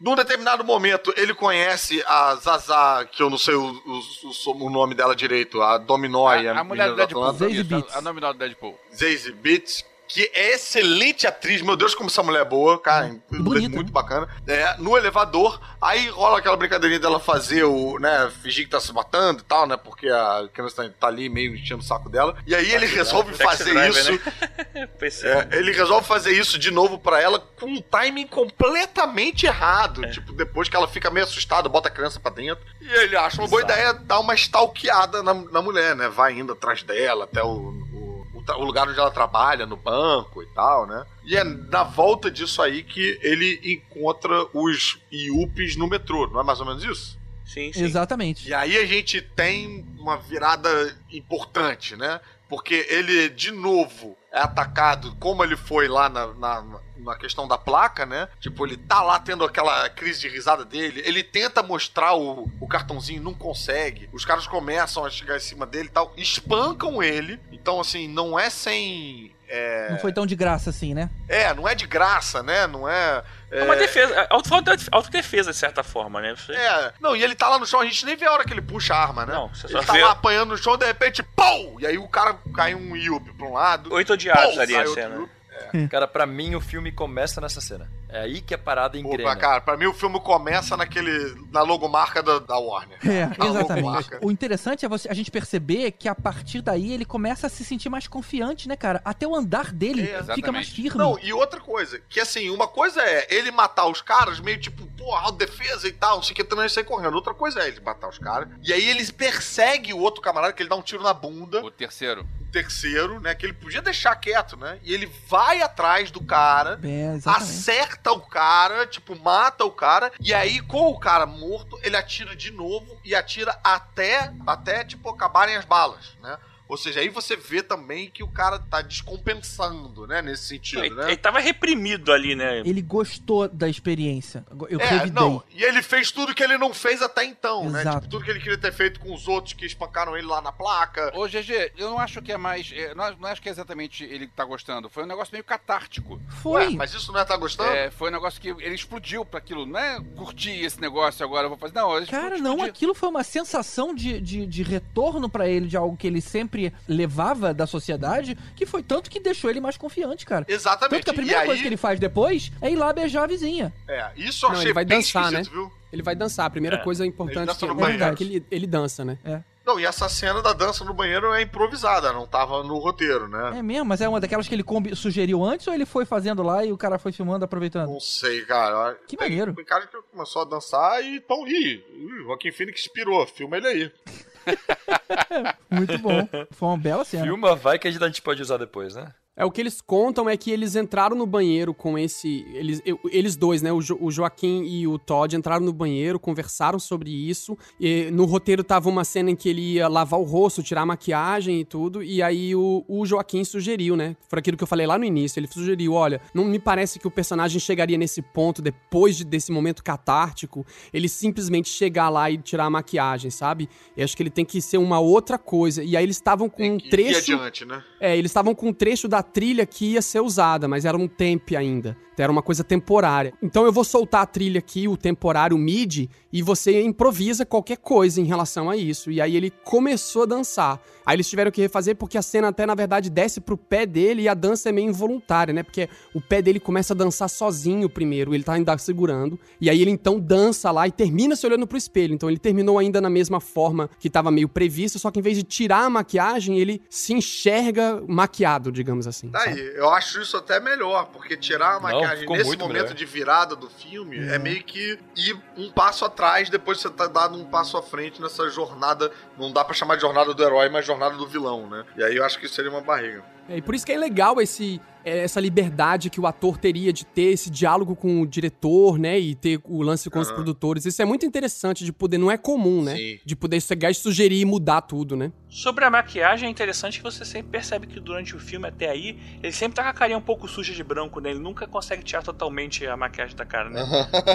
É É, verdade, no, é no- verdade. no ônibus tinha um pouquinho branco, aí também assim acontece isso. Tipo, atrás da orelha, né? Tá sempre. Uhum. É, não consegue tirar o palhaço dele, né? Engraçado. Olha. Você tá falando aí da questão do cara ter dado ter sentido bem, dado tiro, tá feliz. Na verdade, aquilo mostra um descontrole emocional ali que ele teve na hora e isso realmente atira, porque até é, judicialmente já teve caso que a pessoa descarregou a arma toda e conseguiu justificar ser feito um crime passional, de certa forma. E não foi um crime premeditado, alguma coisa assim. Quando mostra, se a pessoa tá caindo no chão, você tem um controle do que você tá fazendo, dá um tiro só, ali é um assassinato. né? Se você descarrega uma arma, seria um. Você estava descontrolado pela emoção. Isso pode ser um amenizador na hora. Tá vendo? Os filmes ensinam errado pra gente. Pra gente é um tiro só o suficiente pra você se defender. Fica aí a dica pros ouvintes que quiserem, né? Se você for virar o Coringa, fica a dica aí.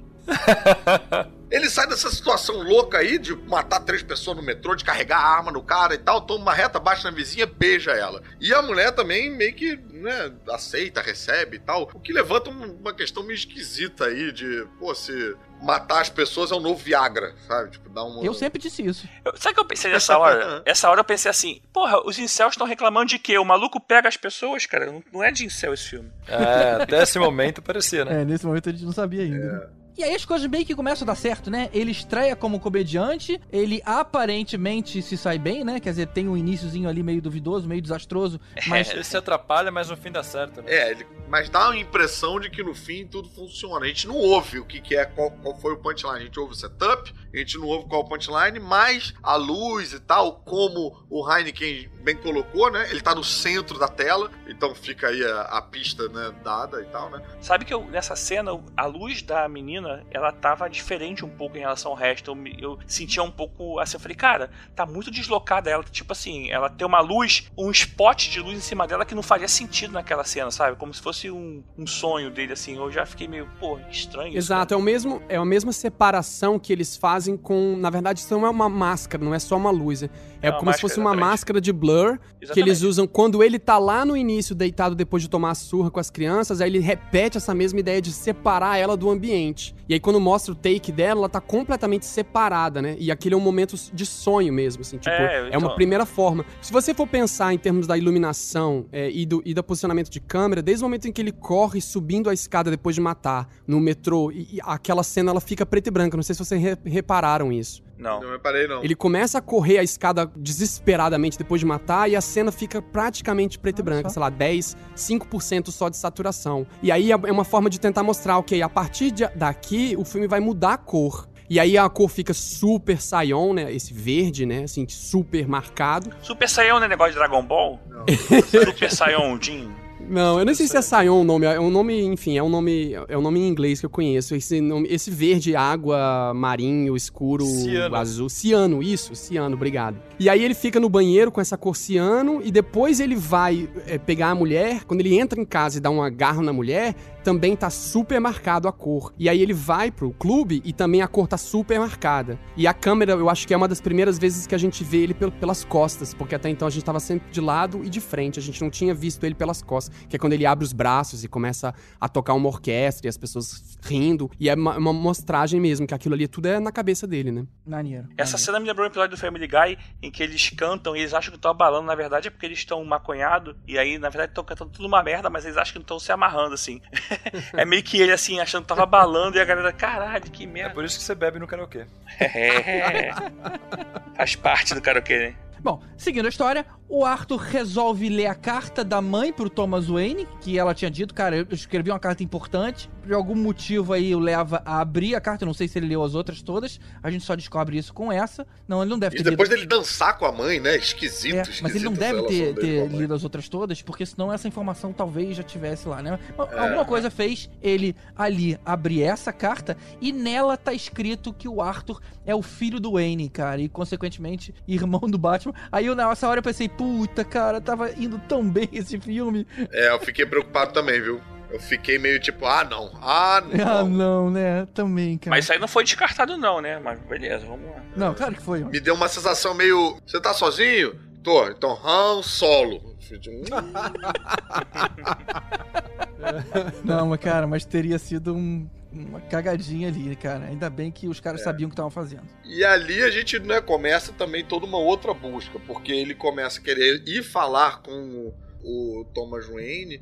Ah, porque também outra coisa que acontece é que ele fica achando que vai dar merda ele ter matado os três caras do metrô, e a verdade é que não dá exatamente merda. Ninguém vai atrás dele, é, o jornal começa a colocar meio que, tipo, ah, algumas pessoas estão comemorando e tal, enfim, né? Tipo, as pessoas usam a máscara dele na rua, né? Não, as pessoas usam uma máscara de palhaço porque o Thomas Wayne fala na, na TV. Esses arruaceiros são os palhaços. Então teve um movimento meio que na coincidência ali. Mistura as duas coisas, né? É, Mistura sim. as duas É, ele, coisas. ele matou, as pessoas começam a falar que quem matou foi uma pessoa com máscara de palhaço. Perguntam isso pro Thomas e o Thomas fala: É, na verdade essas pessoas são desassistidas, essas pessoas pobres, elas realmente são os palhaços. E aí tudo começa. então, na verdade, é. ele, ele ter matado no metrô vestido de palhaço desemboca numa lenda urbana de que foi uma pessoa com máscara de palhaço que faz a mídia, então, criar o mito do palhaço. É isso. É, o Thomas Wayne fala, se o cara é pobre, ele é palhaço. Palhaço! Aí ele começa a, a busca pelo Thomas Wayne, vai até a mansão Wayne e a gente vê pela primeira vez o menino Bruce Wayne que desce daquele polezinho que nem o Batman fazia na série de 60. Melhor muito bom, referência. cara. Muito bom. Não pensei nisso na hora. É, eu também não. Quem falou isso foi o Gordillo, quando tava gravando lá o Nossa, eu ri Mix, muito então- na hora, cara. Eu, tava- eu fui no cinema sentado do lado do Gustavo Vícola, que é o editor da Mundo dos Super-Heróis. Sim! E ele tava fazendo uma. Ele tava fazendo uma lista de referências pra uma matéria. Tipo, ele chegou já com o caderninho. Aí ele já tinha me falado, ó, se você vê alguma coisa, me fala. Aí na hora que teve isso, um olhou pro outro e a gente começou a rir, que nem os idiotas. Maneiro. Cara, é, e aí tem lá todo um showzinho bem creepy, né? Um momento quase it, o palhaço assassino. Um showzinho de mágica lá pro eh, Bruce. Vemos aí o, sei lá, o oitavo, nono ou décimo Alfred aparecer. Será que era o Alfred mesmo ou era um segurança ali da área? Eu não. Eu não, não, Não, não tem nome, né? Não dá nome, não. A gente tá falando do Alfred, Ele mas... tem sotaque inglês, é, dá, dá a entender que é Tem o Alfred. sotaque inglês, é Alfred. Tem sotaque inglês, é Alfred. Dá a entender O Alfred que é o gordo, finalmente, assim, mais gordinho, né? É o Alfred. É, né? Vai, ele vai ver, ele emagrece só depois que morre o Thomas Wayne, a Martha Wayne, que a comida dá uma ralhada. O Mas. Alfred era gordo no começo, né?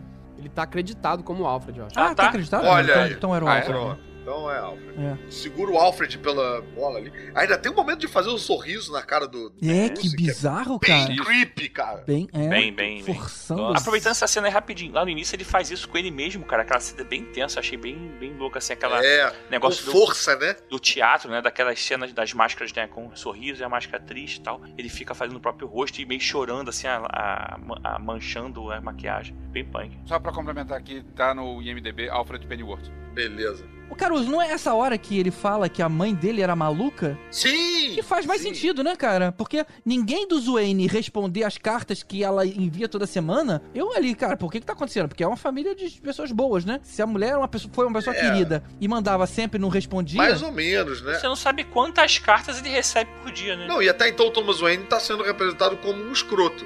A entrevista que ele dá dá um- uma luz meio de, de um babaca ricaço, ele não responder e tal. Enfim, ele tá sendo meio retratado como um, como um, um escrotão, né? Então, sei lá, né? E ela falou que teve um caso com ele. Isso tudo vai indo na conta do tipo, ih, olha aí, estão manchando É. o currículo do Thomas Wayne. E aí o, o Alfred apresenta a primeira outra versão, né? Que é tipo, opa, peraí, cara. A Penny é maluca. E ele fala mó de boa, né? Não é bem de boa, né? Tipo, bem. Não, não é, mas mais de boa do que o Thomas fala depois. Ah, é verdade. Olha só, sem é, de alguém que não leu os quadrinhos, eu acho que o filme não deixa claro se pode ser ou não, se essa história dele, do Thomas Wayne ser pai dele, é não, verdade não, ou não não. fecha. não. Então, mais ou menos, Pelo né, filme, cara? Pelo filme isso pode acontecer. Não, porque, calma é, aí. Como você, Sim. como você acabou de falar, pelo filme, o Thomas Wayne é um babaca. Não, Não. fecha, não, cara. Ela fe- A história fecha melhor sendo ela sendo psicótica, cara. Não, a história fecha melhor, mas o filme deixa aberto Deixa, mim. deixa aberto. Não, não, pra mim o filme deixa claro que tem os documentos que ele foi adotado, que Exatamente. tem matéria de jornal que ele sofria abusos O e lar tal. do A gente pode fazer uma releitura do filme e dizer que o Thomas Wayne, por ser um ricaço e tal, poderia ter comprado isso tudo. Mas o filme não conta a história dessa maneira. O filme deixa meio claro que, É. pô, é uma matéria, um documento, tudo parece bem. É fontes diferentes. É, Eu interpretei muito como o Thomas Wayne manipulando também. Pois Podia é. ser isso. Eu, sabe? eu não tô dizendo que é isso, eu tô dizendo que pode ser isso. É, eu tava até, até comentando uma cena dessa com, com o Miranda, com o Tom Leão e o Felipe, a gente tava conversando depois que saiu da sessão, que depois que você resolve tudo, você fala, não, tava tudo documentado lá, ele foi adotado mesmo, tal, não sei o quê. Ele tá em casa, tem uma foto da mãe dele nova e atrás da foto, pelo ângulo que a gente tá vendo, tá escrito, como você é bela, TW. Aham. E ele amassa e joga fora. Tipo, Mas será que ela não pode ter escrito O isso? filme conta de um jeito que ela escreveu isso. O filme É, Então, mas ela por bem né? maluca. Também tem mas por que que ela escreveria aquilo, entendeu? Tipo, Porque ela é, é, maluca, cara. Porque ela é maluca, porque ela tá Sim, construindo mas- essa história pra ela. Ela mandava carta pro cara o tempo todo falando: é Sim, o mas- nosso filho e não sei o que, tananã. isso é um comportamento de Mas maluco. tudo bem, né? mas pode. Mas não. te- Assim, se você não- teria muito sentido ela escrever isso, uma coisa pra ela mesmo. Eu só quero dizer o seguinte: o filme Claro. não fecha. Eu, acho que o filme deixa aberto. Porque isso aí, depois que você acha que resolve tudo, ele tem essa, essa fotozinha. Eu acho que o filme fecha, mas o interessante do filme e de, de todo bom filme é a gente poder revisitar ele e poder procurar outras camadas e tal. Mas pra mim, a primeira camada é essa. A primeira camada é tipo, Sim, opa, achou é que era e não, não é. Você vai lá nos documentos. Eu acho que é múltipla escolha. Eu acho múltipla escolha. Acho que tem. Deixa eu levantar uma outra questão que não tem quase ninguém falando por aí. Nada contra a interpretação do Joaquim Fênix, como a gente já falou e tal, mas será que ele não é um pouco velho pra ser o filho do, do, do Thomas Wayne? Sim, ele pode ter tido filho na adolescência, né? Ou isso, ou então ele foi o. Porque ele, ele já é um Coringa quarentão. Se isso for, for seguir em frente, vai ser um problema com a idade do. Da idade dele com a, com a idade do Batman. Ah, Deve ter uns 30 anos aí de diferença. mas. Isso é. Em 81, todo mundo fumava pra cacete, ele tava mais acabado mesmo. Caramba, como é que ele fuma nesse filme, bicho? Caraca, a chaminé. É bem Mad Men. Vamos lembrar aí que agora a gente tem uns policiais procurando o Arthur, né? E aí acaba a mãe passando mal e indo pro hospital. Eu gostaria que um policial fosse um Bullock, ou fosse algum, sei lá, nome conhecido do departamento de Gotham, de polícia de Gotham. Usaram pouco isso, né? É. Pouco Pô, nome. tem até um gordinho com cara de detetive Bullock, né? E Poderia, vai. O Bullock aparece em todos os filmes e em nenhum filme ele chama Bullock. Todo filme do Batman tem um Bullock genérico. Mas essa cena do- da mãe dele indo pro hospital, cara, tem aquela cena dele dando de cara na porta que é muito do nada, assim, e você não sabe se tem que rir nessa hora ou não. É, né? É, porque o- a mãe tá no hospital. Os policiais vão lá atrás pra falar com ele. E aí ele fala, tipo, foi você que fez isso com a minha mãe, então, foi por causa do. Ela, ah, ela ficou nervosa e tal, enfim, aí foi, foi por, aí- por isso que ela foi parar no hospital. E eh, ele discute com eles e o cara fala, pô, você acha que eu. é, Ele pergunta, ah, faz parte do seu. Ah, até uma arma de verdade? Ele fala, o que, que você acha? E aí ele quer dar uma, um storm off, sair, tipo, de fodão. Só que ele tá indo no caminho errado. Tá E aí saída, o cara né? fala, tipo, essa porta é só. Ela só abre de dentro pra fora. E ele fica meio que insistindo. Não, só que ele, ele primeiro dá com a cara na porta, né? Primeiro ele dá com É. a cara. Ele tá com a cara na porta. Parece aquele sketch do I think you should leave, que o cara fica forçando a porta. É, pra mim é uma cena muito icônica essa, é muito clássica de palhaço, exatamente, de novo, né? Aquela mesma coisa, que é pra isso que eu tô aqui. ele, ele fala, ele faz uma, uma Pra referência... Exato, ele faz uma referência direta à ideia de palhaço, porque ele tá sentado e o cara fala: Ah, você foi. de- Então por que, que você foi demitido se a arma, na verdade, fazia parte da sua rotina? E ele fala: Porque eles não acharam que eu era engraçado o suficiente. Como não é engraçado isso, né? Olha, eu não sou engraçado, porque eu não sou engraçado. E aí ele É, fala, e eu esse negócio it. da sua doença não é uma coisa, um clown thing, né? Um negócio que você inventou. E aí ele fala, e eu vou conseguir fazer uma coisa dessa? Olha pra mim, tipo, a ideia, é, ele, no, no texto é, olha pra mim como eu sou, eu sou isso. E aí ele vai e faz uma cena engraçada. E de verdade, né? A gente ri, É. a gente como plateia ri, né? E eu acho que tem um, um outro contorno aí que é de um cara que, bicho, não tá querendo enxergar a realidade na frente dele. Tipo, o cara tá falando, ó, isso é saída, tem um negócio escrito saída. E ele tá meio. Ah, não, vou entrar por aqui mesmo. Ele ignora o que tá sendo falado, ignora o que tá sendo escrito. É esquisito. É um, eu senti um terraplanismo ali. É, é porque é uma rotina de palhaço clássica, né? Tipo, É. essa de bater a cara na porta tentando entrar é tipo É. um clichê. É como chutar o, o chapéu, como chutar o revólver. Aham. É exatamente uma referência pra mostrar pra gente que ele é o palhaço. Ou que ele tem esse elemento do palhaço, né? E aí, voltando lá pro quarto da mãe, a gente tem a cena que o Arthur se vê na televisão, né? Alguém manda o vídeo da apresentação desastrosa que ele fez e sai no, no programa que a mãe era fã. E aí, finalmente, a gente vê a conclusão da piada, que a gente viu o setup lá na, na cena do, do stand-up. E me parece, pelo corte ali, que a galera ia começar a rir, só que a edição do programa dá uma sacaneadinha nele. Corta mais cedo pra voltar pro Robert De Niro e o Robert De Niro dá uma, uma sacaneada. Você consegue ouvir uma... Eu fiquei na dúvida se a risadinha era do clube, aonde tava o Coringa, Ou do, ou ou se público, era né? Da do audiência. público da televisão do Eu acho que é o público do programa. É, eu fiquei mais com É, o público eu do também programa acho. também. Eu também acho que era. Um cara fez um comentário pra mim que eu achei pertinente, cara. Ele falou, cara, como é que esse cara conseguiu ter essa filmagem? Porque hoje todo mundo filma tudo, mas nos anos 80, al- alguém levou uma câmera VHS e levou pro estúdio? Ué, o clube. Eu acho que o clube era numa de filmar, né? Tipo o Diego filmava É. o Jerry Seinfeld, sei lá. Era uma Diego E- filmava. E o programa teve acesso? É, não é um comportamento de anos 80 isso. Claro que é, cara. Johnny Carson, Johnny Carson catava todos os comediantes de clube de comédia. E aí ficam uns olheiros vendo e chamando e mandando e tal. Aí pode, eu, eu acho compreensível que o cara, o gerente do clube, ainda mais numa noite de open mic, né? Deixe lá uma câmera ligada ligado e tal, e aí faz os cortes pra mandar lá pro, pro Uhum. programa, ganha uma graninha por fora e tal. Eu acho. Tá, Era uma, era uma filmagem oficial, né? Aham. Sim. Se procurar no, no YouTube, você acha muita filmagem dos anos 80, né? E já existia videocassetada nessa época, cara. E tinha umas coisas. Se você procurar, tem umas coisas bem toscas. Eu cheguei a dar uma olhada pra ver. Tem um cara do, do violãozinho que toca, assim, tipo, o Carson já Aham. sacaneava as pessoas, assim, tipo o. o É uma dinâmica comum dos americanos isso É. aí, né? É claro que assim, hoje dialoga com uma outra época em que tudo vai parar no YouTube. É diferente um pouco. E a, a agilidade com que isso acontece no filme remete um pouco a gente a esse lugar e fica, ué, mas nessa época também e tal. Mas eu acho que é verossímil pros padrõezinhos americanos aí do, de caça-talentos e de é, alimentar um programa que é diário, que você tem que ter coisa pra falar, coisa pra sacanear. É. Bom, vai lembrar que enquanto a história vai, vai decorrendo, tem uma costura aí de informação por trás que se, onde mostra que o, aquele movimento matem os ricos começa a ganhar força. Então a cada vez que tem uma passagem de uma cena, tem alguém na televisão narrando sempre acontecimentos que vão ficando cada vez mais graves. Então a gente vai vendo que a coisa tá ficando cada vez mais insustentável. Isso é um paralelo também com a, a situação da loucura lá do, né, do Arthur Fleck. Essa altura ele já parou de tomar o remédio, o a assistente Ah, é social verdade. lá não, né, É verdade. não tem mais o plano social lá, né, que dava o remédio pra ele. E ao invés dele ficar pior no sentido clínico, ele fica mais de bem com ele mesmo, né? Ele fica Porque dentro da cabeça dele ele tá bem. É. é, Ele vai melhorando Sem com o ele remédio, mesmo. Que- ele tá bem. Agora eu achei meio estranha essa cena, tipo assim, se acabou o convênio, o plano, sei lá o que, ele tinha que voltar pro sanatório, seja lá pra onde que ele deveria estar, e não continuar solto, sabe? Não, aquilo é meio que um, é que um programa de acompanhamento pra você fazer depois que é solto, né? Se de repente os caras cortaram. não, mas vai se é ser condicional, que daí você falou condicional, acabou, acabou, cara. Não teria que voltar.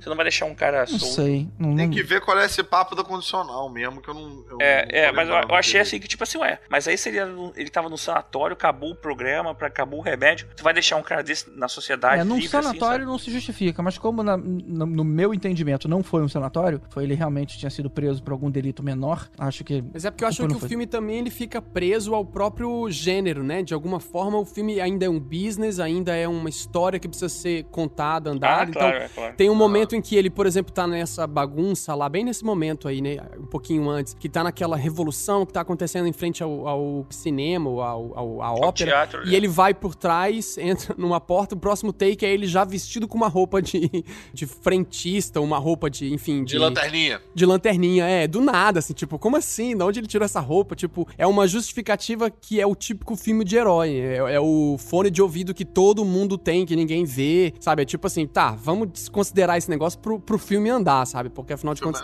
É. não é um filme realista, né? Essa é a hora que o Thomas Wayne também se apresenta como. Ele não é exatamente o vilão que o filme tava pintando, mas também não é flor que se cheire. Porque ele é meio duro, meio grosso com o, o cara, com o Arthur Fleck. Também pudera, né? O cara lá meio que manjando ele no banheiro, meio esquisita aquela situação. E ele foi lá importunar o filho também, né? Ah, ele já sabia, é verdade, é verdade. Tipo, bicho, se nego vai, enfia o dedo na boca do meu filho, na porta da minha casa, eu encontro com o maluco, eu dou soco na escola. Vai no banheiro onde você Porra, eu tá. dou também o soco. É. Aí não tem. É complicado, realmente. Foi o soco mais justificado do filme todo. É. E lá ele conta que ele é adotado, né? Sim, que a mãe é maluca, que ele é adotado, que tem tudo documentado. Vai lá no Arkham pegar esse- essa papelada se você quiser. Ele vai lá no Arkham. A gente tem a cena com o camarada de Atlanta. O Paperboy. Mesmo numa ceninha. É, o Paperboy. Mesmo numa ceninha pequenininha, consegue mandar bem, né, É, cara? esse cara é bom, Pô, esse cara é cara bom. é muito é bom. também. Já é o segundo, o cara conseguiu fazer aí Marvel e DC, porque ele é o pai do Homem-Aranha no Aranha Verso, né? Ele faz a voz do pai do, do Miles Morales, né?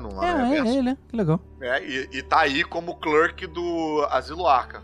E ali a gente vê toda a documentação, vê tudo, toda a papelada e tal. É bacana ver o Arkham também como um lugar físico, né? É, achei bem caracterizado isso também. Maneiro. E ele sai correndo com esse, esse material, né? Todos esses arquivos todos na mão e, e senta pra ler no, lá na escada. E aí isso muda tudo pra ele. Até ele chegar em casa e ver que tem uma foto da mãe escrito Te amo muito, Thomas Wayne.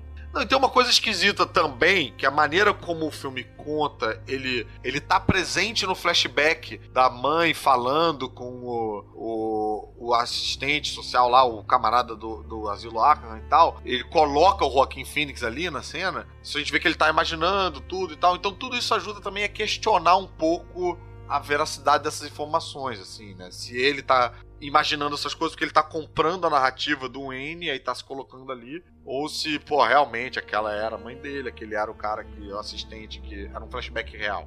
Aquela, a infância toda dele é muito estranha, né, cara? É, até porque quem não lembra, né? não faz sentido. Aconteceram umas coisas que ele não lembra. Quando fala que ele foi amarrado no carburador e tal. Tipo, ele não consegue lembrar de nada. E aí você. Carburador não, aquecedor. É um radiador. Radiador. Na, na legenda Nossa, saiu ficou mais radiador. pesado ainda. Achei estranho também. Mas é muito doido porque mostra que a mãe foi presa já. E onde que ele ficou quando ele era criança e a mãe tava presa? É. Quem sabe ele ficou sozinho, cara. É, Ele tem uma história muito difícil, tanto que ele bloqueou, cara. Ele tava desnutrido, ele tava sujo quando a polícia chegou. Então, porque se tem uma ajuda do governo depois. É muito estranho. E ainda teve. Mas é que saiu nas notícias dos jornais lá: lar do horror, mãe tortura filho. E foda-se, a mãe foi presa e o filho não foi pra nenhuma creche. Não, e pior lugar. é isso. Pior que depois que a mãe é solta, ela ganha a guarda de novo do filho. Que Exato, É. então é- essa é a parte. A gente fez análise lá no, no Mansão Wayne e essa foi a parte que todo mundo concordou que é esquisito. Será que a mãe que torturava e tal não era a Penny Fleck? Tipo, era mãe biológica e a Penny Fleck adota esse cara, esse, esse filho? Não, porque a que tava presa era a Penny. Ah, Não, tanto que ele mata a mãe por causa disso, porque ele descobre isso e fala assim: Você fez isso comigo, então vou devolver, sabe? Ah, É, então, não, não encaixa muito bem o que, que aconteceu com a criança tão pequena. Eu achei que ele matava a mãe meio que pela mentira toda e tal, ele cuidando dela esse tempo todo e ela Eu acho que ele mata como uma, re- uma vingança do Acho que que ela ele tudo, sofreu na adolescência ou criança que ele não, não sabia até ali, né? ele. Entendi. Exatamente. Então, quando ele mata a mãe, ele volta pro prédio, vai pra casa da vizinha e aí a gente descobre que ele nunca se relacionou com ela, cara. Era Eita. tudo da cabeça dele. Uma cena bem assustadora, né? Porque a, a Zaza Bates lá faz bem pra caramba, né? Ela olha e fala: Ai, ai, acho que você tá na casa errada, hein? Tentando meio que falar com. Você é o cara do final do corredor? É. É assustador isso. Eu tenho uma crítica com relação a essa cena. Mete bronca, Elvis. É que é o seguinte, ele chega na casa dela e aí a reação dela já explica que aquilo foi, que era tudo uma ilusão na cabeça dele. Uhum. E aí o diretor resolve colocar todas as cenas que eles Um estavam juntos flashbackzinho. e colocar todas as cenas cara. ele sozinho. Cara, não precisava de tão Não explicado. precisava, não precisava. Vocês não acham que isso tem cara de mão do produtor? Quem, É. quem ouviu a editora do o, o editor lá, não- ser não- entrevistado? não sei, não mas eu- com o que a gente tava vendo até então. Pois é, esse momento, não acho que o filme ficou ruim por causa disso, mas, cara, essa cena podia tirar,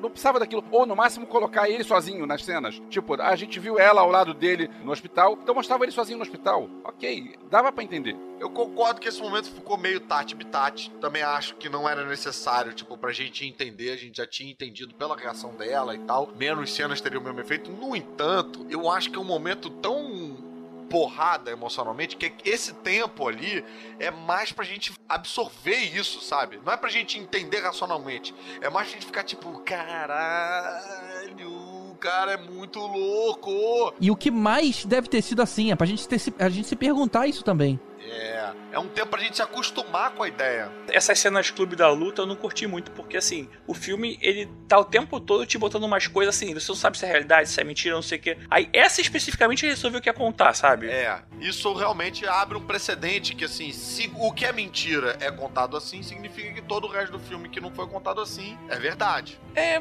ficou meio estranho. Só uma questão, gente, assim, porque não necessariamente isso é uma decisão do diretor, né? E nem também uma decisão da produtora. Isso é um, um conjunto, né? São três produtores Sim. oficiais que decidem nesse filme, que é o Todd, o Bradley Cooper e Bradley a Emma. Cooper? É, o, Desculpa, que maneiro. isso, o Bradley Cooper é o produtor porque o É, Todd o Phillips dele, foi né? produtor do filme da Lady O Gaga. produtor do Coringa é o Rocket Raccoon.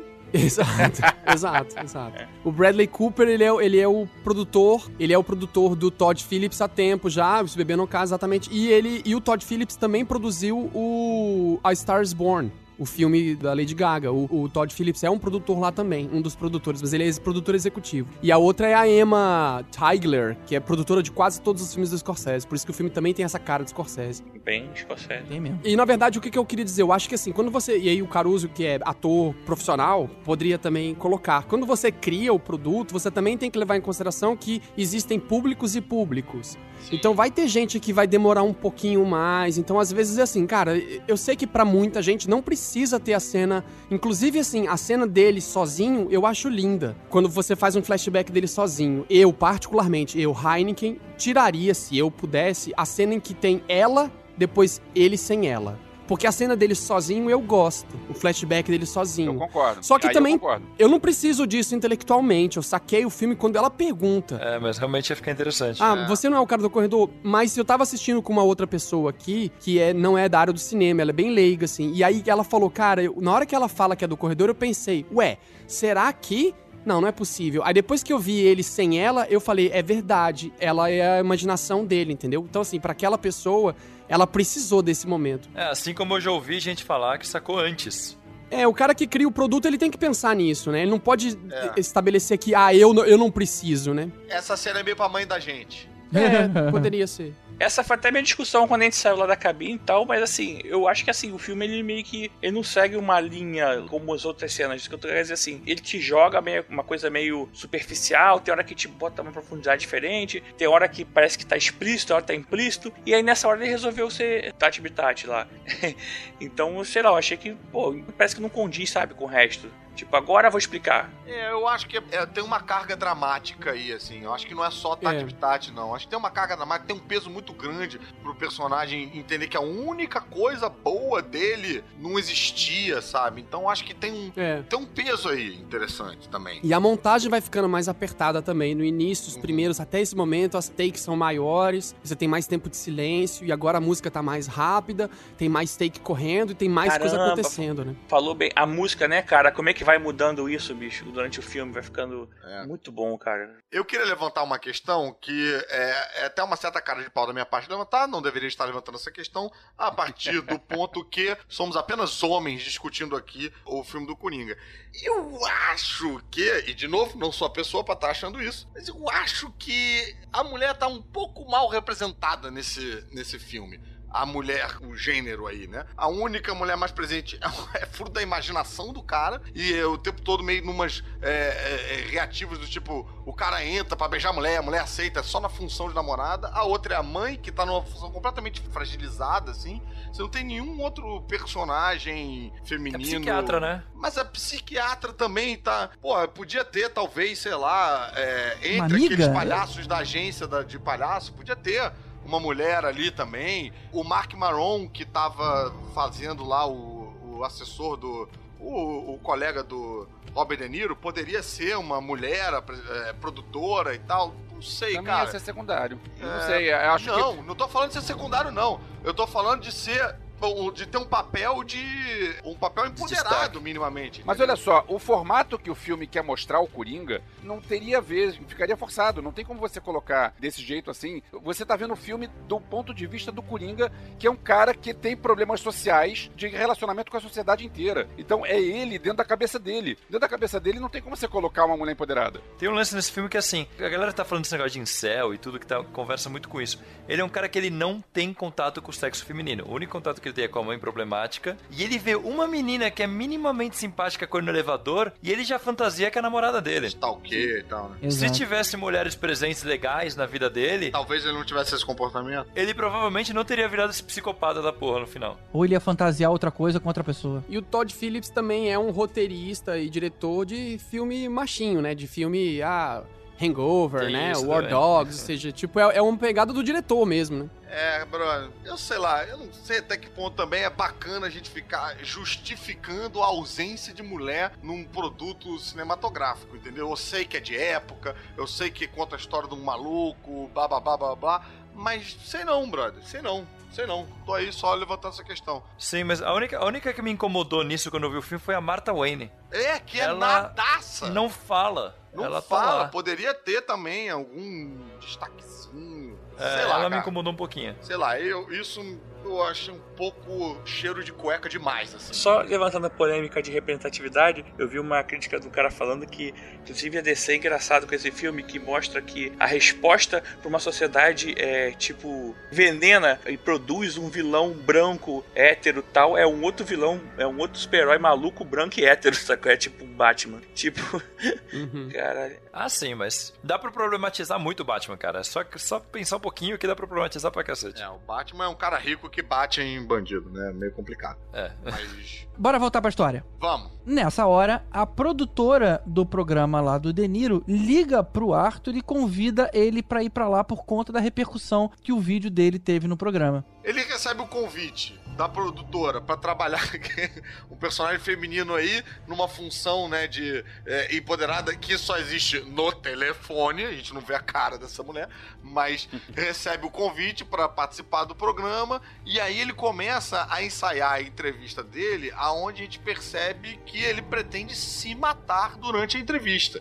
Ele faz a piadinha do knock knock, quem tá aqui, sei que, e, e, e a conclusão é ele dá um tiro na cabeça. Ele tem dificuldade de tirar a arma, fica calculando onde ela vai ficar e tal. Tudo isso vai criando tensão nessa direção aí. Ele, ele estuda outras cenas de outros convidados no programa, né, cara? Meio. É.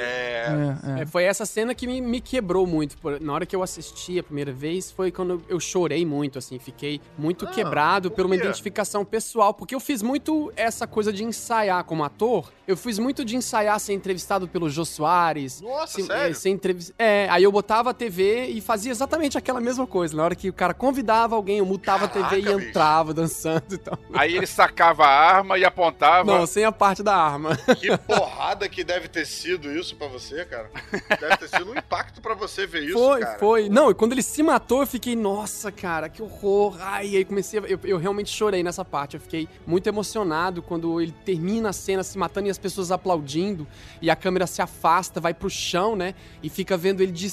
A gente fica vendo ele de baixo pra cima, ele ele enorme na tela, no centro. E o, o apartamento todo estragado, quebrado, e Ah. ele morto, se mexendo e as pessoas aplaudindo. Aquilo me, me Mas quebrou. agora tá tudo bem, Heineken. É. tá. Tá. no Canadá, entendeu? Tá trabalhando. Aproveitando essa cena, tem uma teoria que diz que a partir do momento que ele entra na geladeira, é- tudo é mentira, né? Tudo é- também é falso. Ele tá lá até agora. Dá pra fazer teoria de qualquer momento que ele imaginou nesse filme, né? É, É. é. Fechou o olho, pronto. Depois dessa cena do apartamento, chegam os dois amigos dele, um não tão amigo assim, que a gente tava conversando lá, que é o cara que dá arma pra ele, É o Bafo Johnson, né? Igualzinho o Bafo Johnson. É. É, o Sean Buff Johnson, é mesmo. e um amiguinho dele lá, um amigo, meio amigo, né? Não sei se devia estar fazendo essa piada. O, Não, não devia. Mais Que um papel piadinha. pequeno no filme. que no Brasil foi dublado pelo Gigante Léo, aí legal. É mesmo, Maneiro. O cara. pessoal curtiu, o Maneiro. pessoal tava elogiando aí, falando que se divertiu. E que cena também, né, cara? Porque a gente Essa tem, cena é boa pra caramba. de novo, né, uma violência pesada e tal. O desespero do... Qual é o nome do... Do, Do anão. Do anão? Ah, do anão, cara.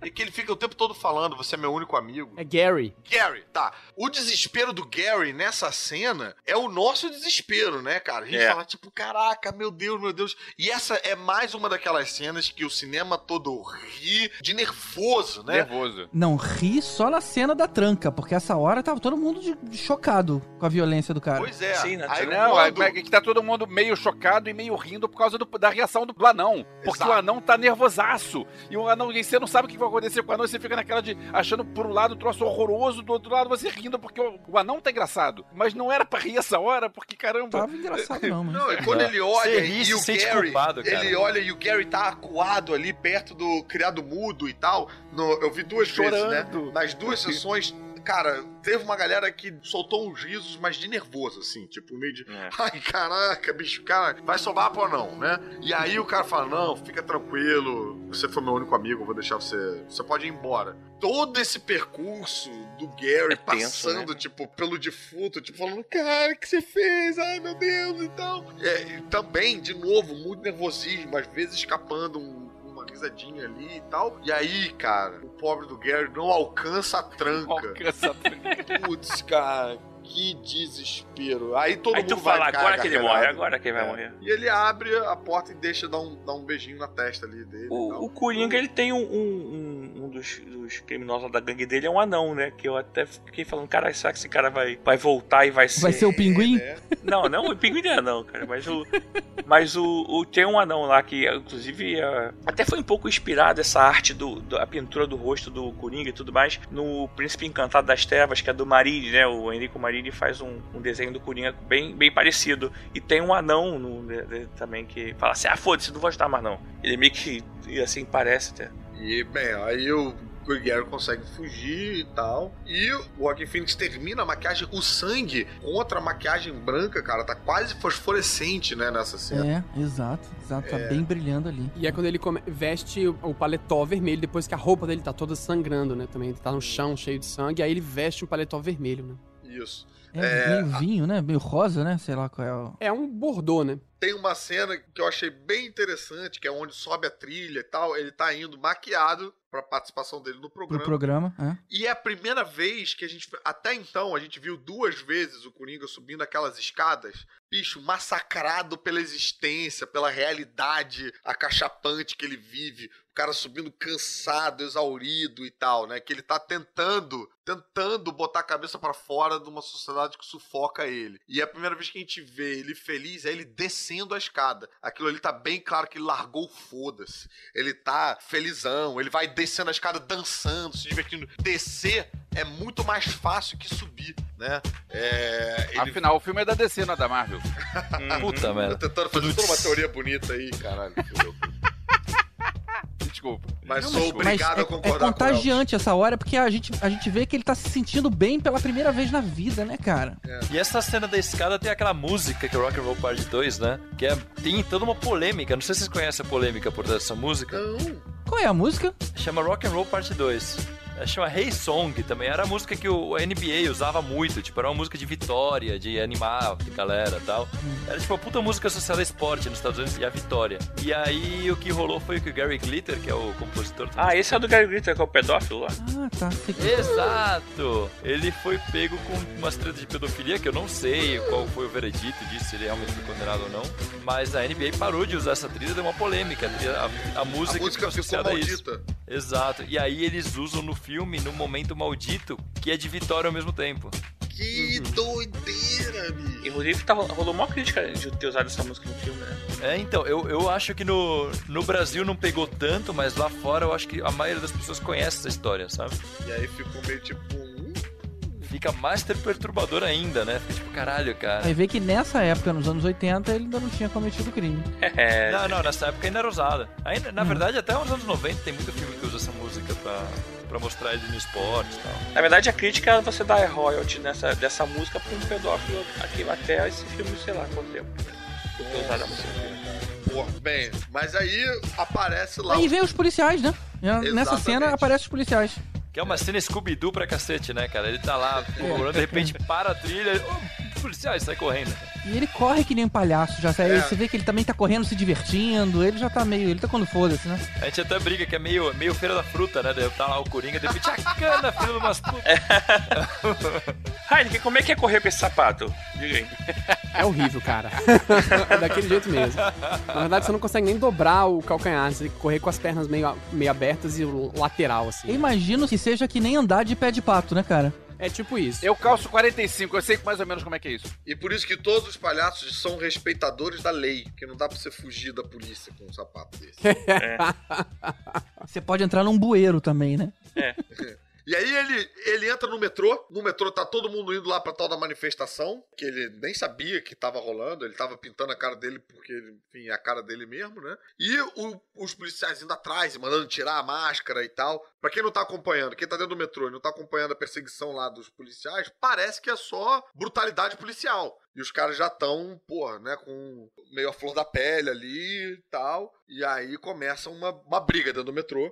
E a galera pula em cima nos policiais e mata, não mata? Não, na verdade o policial aí acaba disparando uma arma, arma Ah, é uma hora, verdade. mata aí fudeu. Aí, bicho, aí é tipo V de vingança quando o nego invade a parada, né? Tipo, agora. E tá- aí sai lá o Coringa, é a cena que a gente viu no teaser, né? Ele saindo do metrô com a galera correndo, ele saindo feliz com a galera correndo. Que quando eu vi o teaser eu tinha certeza que era alguma coisa tipo de bomba explodindo, gás do Coringa. Você viu o trailer desse filme, cara? É, estranho. Assim que a gente só, pega aí, ó. Quem diria? Pois é, por quê? Com DC eu não me importo.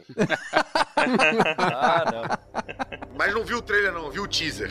O trailer eu dei uma evitada.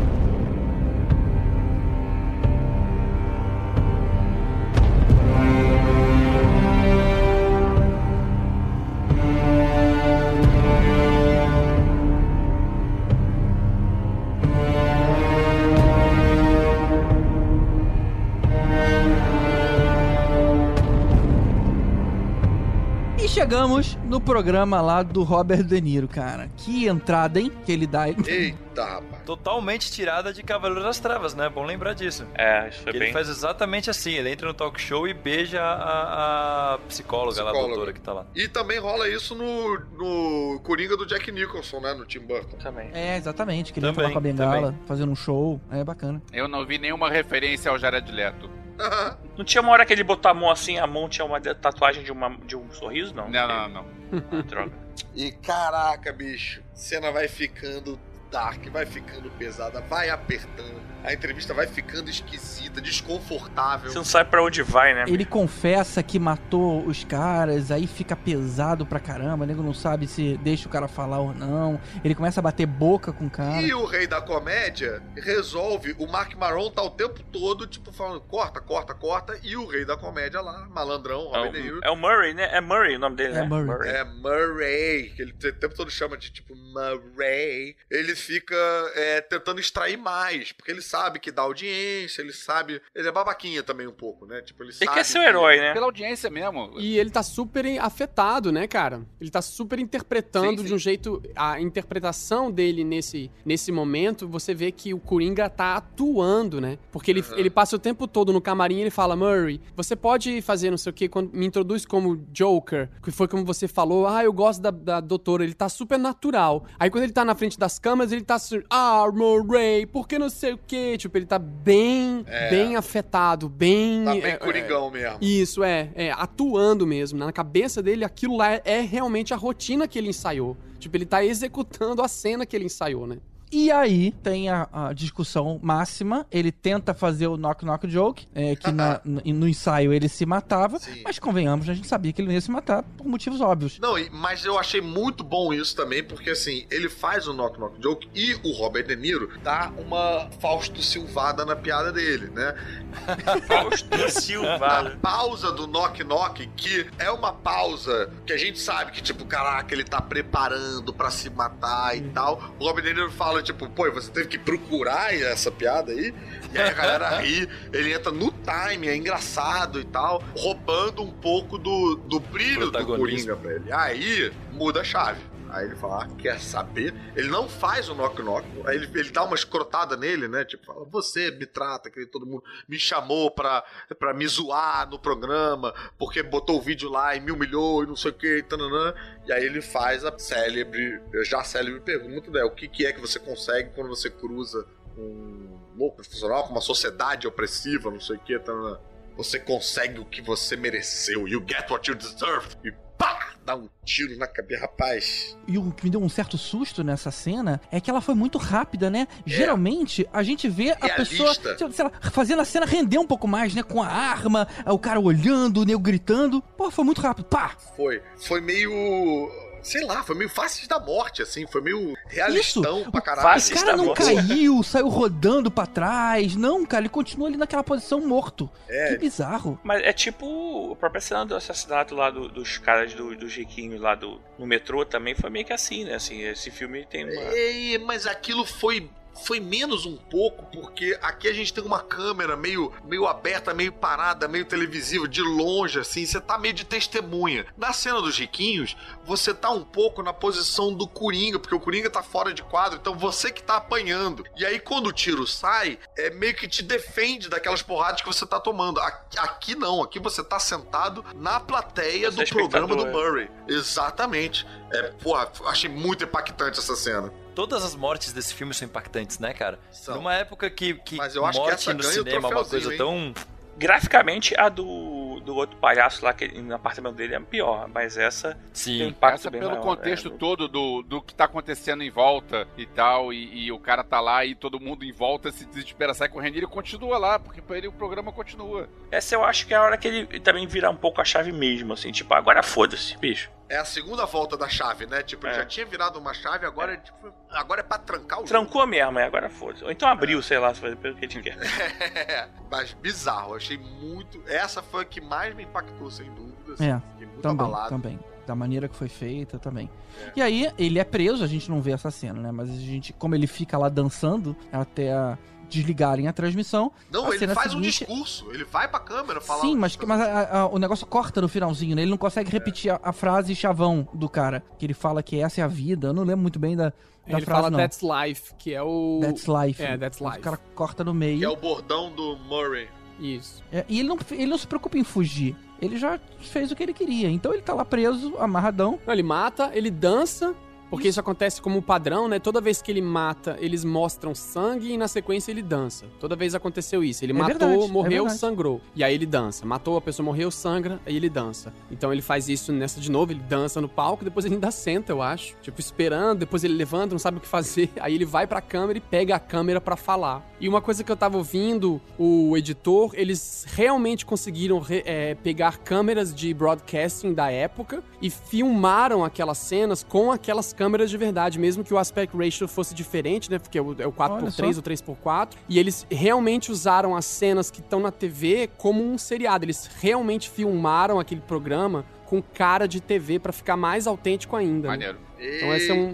Uma preocupação legal. que era aquilo que eu tava falando lá no início, a preocupação com o cinematographer, né? E com a parte de iluminação, ela foi toda pensada pra ficar o mais realista possível do período dos anos 70, 80 nessa TV, né? Pra ficar com cara de verdade mesmo. Maneiro. Agora que você falou dessa sequência aí, mata, sangra e dança. A mulher lá que ele vai no apartamento, a gente não sabe se ela morreu, se a filha morreu, o que aconteceu. Não teve sangue, não teve dança. Será que. É, não tem. Quer dizer Só tem, só tem ele dando tiro na cabeça mesmo, né? Com a revólver imaginário, né? Pra mim é como se ele matasse ela mentalmente, né? Porque ela faz parte do imaginário dele. Mas aí ele olha pra pessoa física, o civil, né? E aí ele mata a namorada que tava na cabeça dele o tempo todo, né? A partir dali ela não existe mais no filme. Então ele mata, só que ele mata assim como ele dá o beijo com a boca de sangue no, no Gary. Ele encerra a participação da pessoa sem matá-la no civil, mas ele encerra na participação do Arthur, né? Deixa só o Joker sem essas pessoas, né? Porque ele não dança. Ou isso aí foi um corte depois que falaram que tinha referência a incel no filme. O nego falou: é melhor cortar se ele mata da mulher. Será que teve uma edição posterior? é, eu não sei. Eu acho que o filme ele foi editado cronologicamente, né? Então eu não sei se teve essa, essa coisa com incel na sequência quando o filme já tava, já tava É, editado. Acho que não. também. Acho que não, Acho, acho que nem não- combinaria com a É, cena ali. é. Mas aí, seguindo, enquanto ele tava sendo preso, enquanto ele tava no carro, vem uma gangue de anarquistas lá com máscara de palhaço e intercepta o carro da polícia, tira o Coringa do carro e ovaciona ele. Ele não fugiu ali, ele simplesmente foi ovacionado aí de novo. Ele tá ali na frente de uma plateia e dessa vez sendo genuinamente reconhecido por algo que ele fez. É, tem uma coisa que eu. Só pra falar um espelhamento interessante na edição, que é uma quebra da quarta parede lá no início, quando ele enxerga o cartaz do palhaço. Ele tá saindo com a namorada ainda na imaginação dele, ele faz a careta do palhaço. E aí o palhaço tá dizendo, tipo, ma- no cartaz, né? Mate os ricos, não sei o quê. E aí a namorada fala: Você acredita ne- nesse bullshit aí? Pra mim, esse cara é um herói. Aí ele, assim que ela termina É, de falar isso, ele olha pra, pra gente, ele olha pra lente. O que é muito estranho, ele olha pra plateia, que é uma coisa que palhaço Sério? faz. É. Nossa, E aí esse take dele olhando pra gente corta com ele olhando um palhaço dentro de um carro de polícia ou um táxi, não lembro agora. Mas é um palhaço de máscara e aí ele vai passando olhando aquele palhaço, entende? Ele tipo olha pra tela. Que tem até, tem até uma teoria de que essa- esse palhaço que tá no carro, pela roupa que tá usando pelo cabelo, Uhum. talvez, e eu acho um pouco forçado, talvez seja a mulher com quem estavam mexendo no metrô. Não, eu Nossa. entendo. Eu? Eu acho meio forçado, mas tá rolando esse papo. É, eu também acho, mas eu, eu entendo mais como um diálogo como ele, porque na se- nessa sequência que a gente tá agora, ele tá dentro desse carro de polícia e aí ele justamente olha, faz o mesmo movimento e a câmera tá na mesma posição, ele olha pra alguém fora e agora ele é esse palhaço dentro desse carro. Sim. Entende? É um, é, uma, é um diálogo que tem com a edição e com a câmera mesmo. A posição Não, que ele eu olha concordo, pra quarta concordo. parede, depois vai ser ele dentro do carro olhando pra fora, vendo todo o movimento que aconteceu. Até que o policial fala: para de rir, que tá errado você rir sobre isso e tal. Eu me liguei na questão do, do palhaço no carro e tal, mas não da quarta parede eu não me toquei, não. Eu vi mais como se ele tivesse. É, porque assim, apesar de ele olhar pra câmera, é uma coisa se tivesse. A câmera tivesse dado um giro de 180 graus e mostrado o que ele tava olhando, sabe? Não É, que ele estivesse é. olhando pro telespectador, sabe? Sei lá. Mas, cara, eu fiquei um pouco bolado com a cena da galera É, eu também. ovacionando ele ali. Ali foi o momento que eu fiquei, isso vai dar merda.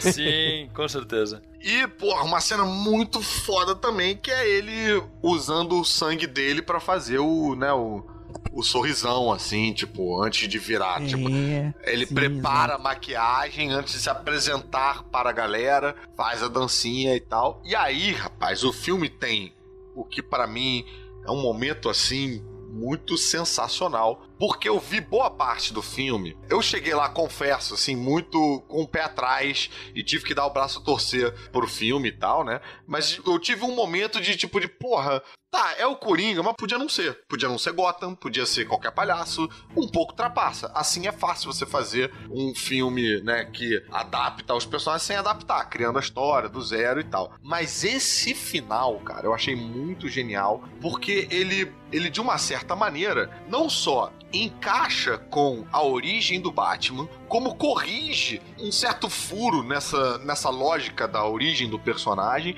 e ainda se relaciona com a origem de Gotham como o Batman conhece quando ele vai virar o Batman. O que eu quero dizer com isso? Pra mim, esse fica até parecido com um pouco com o Era uma vez em Hollywood, né? Que você pega algo que é conhecido da galera e dá uma transformada bem lá no finalzinho do filme. Porque uma das paradas que é meio. é, que uma galera questionava e tal é tipo, porra, por que, que a família mais rica de Gotham vai no cinema e resolve sair andando sozinho por um beco pra voltar pra casa, sabe? É verdade. Porque não tinha é Uber, cara. Mas isso não faz sentido nesse filme também. Pra mim faz sentido nesse filme, porque rola uma merda, tá rolando uma, uma confusão. Me parece que eles estão saindo do cinema porque a confusão invadiu o cinema. Então, sei lá, se os seguranças dele estão lá no- na porrada com os palhaços que estão invadindo o cinema. E aí eles saem meio tipo, cara, vamos virar por aqui que não tem ninguém. O pau tá comendo na rua principal, vamos cortar caminho aqui É, você pelo não- beco. Você não vai E- pelo tumulto, né? Com a criança. é, e isso pra mim fez sentido. E aí o cara vê e vai lá e tal, e dá a frase, né? Tipo, you get what you deserve, né? Tipo, alia com o que o Coringa falou e tal. E já deixa a cama preparada pra uma Gotham aonde você tem discípulos do Coringa querendo tocar o caos, tocar o rebu e tal. E desfaz um pouco aquela teoria de que os malucos só aparecem quando o Batman aparece. Ah, Só sim. começa a aparecer é, super vilão, doente, que, tipo, como se o Batman fosse a causa de todo mal em Gotham. A gente vê que foi o pai dele a causa.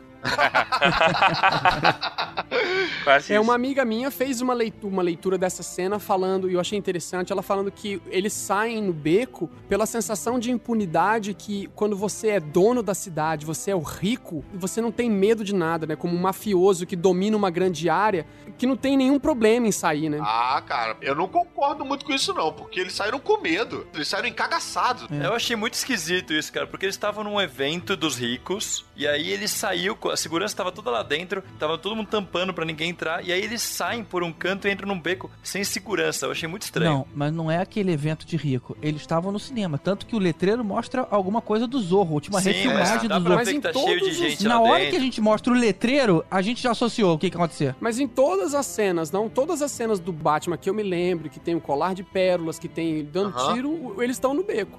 Sim, sim, sim. sim, Ah, sim, tá. sim, mas é porque não tem justificativa pra eles irem pelo beco. É, entendeu? não tem, mas nunca teve, né? Nu- É, é só, nunca só é teve. mais uma. Agora tem. Ah, pra mim agora tem. Ah, entendi. Eu acho que tá entendi. melhor agora dizendo assim, olha só, tá dando mó merda na rua, vamos por aqui que tá vazio, vamos Entendi. fugir desses malucos quebrando a rua, sabe? Em relação ao que o Carlos falou, que tipo, porra, é melhor ficar no cinema que é mais seguro, eu compraria a teoria de que, cara, um ou outro invadiu ali, começou a tocar o rebu, e aí, sei lá, faz um escândalo lá dentro, os seguranças vão em cima, e aí o, o- o Thomas Wayne fala, caralho, não dá pra ficar aqui dentro, sem saber o tamanho da merda que tá lá fora, né? Não dá pra ficar aqui dentro, vamos fugir. Chega lá fora, tá uma merda lá fora também. Fala, cara, não posso voltar pra dentro do cinema, não posso ficar na rua principal, vamos cortar caminho pelo beco. Fez sentido perfeito pra mim isso, cara. Uhum. Isso eu achei bem foda, bem, bem foda. Pra um filme que até então não estava conectando com ao- ao- o Batman, né? Exato. E ainda dá essa, essa pincelada de que no mesmo momento que nasce o Coringa, nasce também o Batman, né? Muito Sim. bacana esse, esse fechamento. Exato. E aí, temos a cena dele preso, conversando com a psicóloga, né? É. E aí, queria fazer um adendo em relação a isso, que essa foi a única coisa que me incomodou no filme inteiro. E vai parecer um comentário superficial, e eu sei que não é a primeira vez que eu reclamo disso, mas eu não gostei do cabelo da mulher. Caralho, bicho. Foi mal pintado, cara? Cara, eu. Caramba, deixa, cara, deixa, que deixa eu tentar explicar o porquê do meu incômodo, que assim. Tá, diga aí. É, eu senti que rola uma passagem de tempo. A mulher tá com um cabelo meio, parece um cabelo envelhecido. E aí, eu não sei porquê, isso me fez pensar que era a mesma assistente social, Puta, eu também. mais velha agora, entendeu? E aí depois eu fui ver que não é a Acho que isso é um mesma. racismo de vocês de acharem que todos parecem iguais. Não são, cara. São Não, pessoas é- é- diferentes. eu só pensei isso porque tem um cabelo envelhecido fake. Por que botar uma atriz jovem com cabelo envelhecido fake? Porque eu, pe- ah, eu pensei, ah, pegaram a mesma e envelheceram ela. Se não, por que não pegar uma simplesmente uma, uma mulher mais velha e tal? Oh, e por que, por que pintar o cabelo de, de cinza ali e tal? Isso ficou com uma sensação meio fake pra mim, assim, de um filme que tava tão realista, tão pé no chão. Ali foi um momento meio tipo. Ah, ah, mas tá, foi no finalzinho, Será que beleza. era uma mulher só que era mais grisalha, mais precocemente mesmo? Cara, eu achei estranho. Eu acho que na vida real as pessoas têm cabelo feio também, cara. Pra mim é mais uma coisa que dá realismo na história. Eu nem me toquei Brother, nisso. no- aquele cabelo não tava, tava dando tudo menos realismo. Se fosse o caso, aí era melhor pintar o cabelo dela de preto, entendeu? Olha, por exemplo, eu tenho cabelo branco e eu sou bem novo, cara. Eu sou, tipo, molequinho ainda. Mas é, é branco. diferente, é diferente daquele cabelo daquela mulher, cara, que parece um envelhecimento forçado, parece uma passagem de tempo forçada, parece, sei lá, num filme que é todo realista, você tem uma coisa meio fake ali. Me incomodou. Desculpa, gente. É que você, você. O seu problema é que você não, não foi cabeleireiro e tem esse problema até hoje com isso. Zulander. Mas esse incômodo deve ter durado pouco, porque ele mata ela, né? Pelo menos a gente não vê essa Sim, cena. pelo visto, eu não fui o único que ficou incomodado. É, Exatamente, tá aí o motivo. O Tá aí motivo foi Mas esse. sabe que eu vou te falar uma coisa? Na hora que ele, ele tá andando no corredor, eu não reparei que eram manchas de sangue no início. Simplesmente parecia alguma coisa meio artística. Aí que eu, sei lá, na terceira passada ali, eu falei, gente, isso é sangue. É. E é o sangue da moça que ele acabou de matar. Essa cena é muito forte, muito impactante. ainda dá aquela perseguidinha ali né, dos aquela fugida dos, dos enfermeiros, como se ele tivesse feito uma travessura. É. Isso é muito coringa, né? E, e ele dança, né? De novo, ele sai correndo, para no final do corredor e dança, né? antes de vocês fecharem aí o filme, porque essa é a última cena, tem um- uma troca de diálogo que é, que é porrada e que é fundamental. Aham. Que ele começa a rir e ela fala qual é a graça, e aí ele visualiza o Bruce Wayne com os pais mortos no chão. Uhum. E aí ele fala, eu pensei num negócio engraçado. E aí ela fala, o que que é? Ah, você não ia entender. Ou seja, porque ele talvez tenha visto de cima do carro e tal, enfim. Ele sabe que, né, que os pais do Bruce Wayne morreram ali e ele ri daquilo. Isso é muito porrada e... É, isso, eu não consegui entender isso não, porque eu não consegui visualizar ele, ele saber que aquilo aconteceu, sabe? Realmente, é um pouquinho forçado. É, mas eu achei que, sei lá, foi outra. Ele riu da, da vida, da história toda, sabe? Da história que a gente acabou de ver. Ué, mas por que que pode aquela cena ali? Pra mim aquilo foi destoante pra caramba. É, aqui assim, na verdade ele fala que a vida dele, durante o filme todo, que a vida dele é comédia, né? Então, na verdade, quando ele ri, ele tá rindo da vida dele, do que a gente acabou de ver do filme. Mas não, mas aí ele fala, acabei de pensar uma coisa engraçada. Sim, o filme que a gente acabou de ver, como se estivesse contando pra ela. É uma piada, tivesse- né? Ele fala que é uma piada. Cara, mas, bicho, mas você tem um negócio na tela, uma tela enorme, falando, acabei de pensar num troço engraçado, e aí o negócio engraçado que aparece para ilustrar isso que ele acabou de falar é o Bruce Wayne com os pais mortos.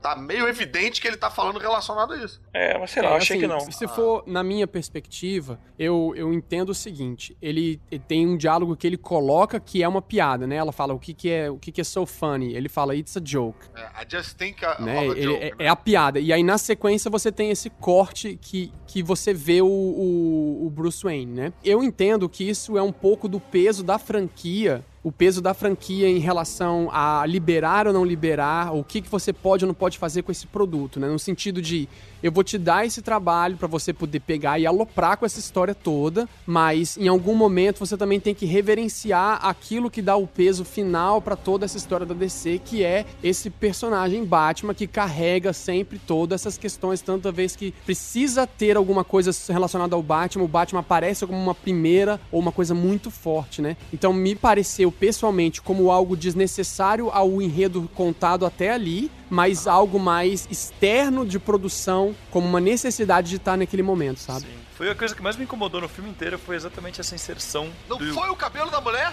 Não, eu- o que eu tô chocado é que eu achava que a, o- que a despertar agressividade nas pessoas ia ser o Coringa sendo evacionado e tal. Agora eu tô vendo que é o cabelo da mulher que vai fazer o Caruso É. matar as pessoas. tá justificando ele ter matado a mulher. Mas esse lance do Bruce Wayne de joelho com os pais, pra mim, eu, parece que eles me tiraram do filme e colocaram um pedaço de um episódio de Gotham e depois voltou pro filme, sabe? É, isso, isso foi a segunda coisa. A primeira coisa foi lá que a gente explicou o- as cenas Clube da Luta e outra coisa foi essa inserção. Pra mim, assim, seria muito legal, por exemplo, quando os, o- a família Wayne sai, entra no beco, aquele cara vai lá, olha, bota a máscara e vai atrás. Acabou, bicho. Não precisa mostrar mais nada. sabe? Sim, Não precisa Pronto, cortou. pélora, né? É, novo. cortou. Aí depois. É. mais um pouco ele concordo. mandava o Você já dançou com o demônio na luz do luar, né? É, tipo, Eu isso. concordo, mas eu gosto da frase You get what you deserve. Eu gosto dessa frase, cara, pra dentro desse filme e tal, né? É, pra dentro, ainda bem que você for pra dentro do filme, que senão eu não ia te convidar mais pra vir aqui em casa, não, bicho.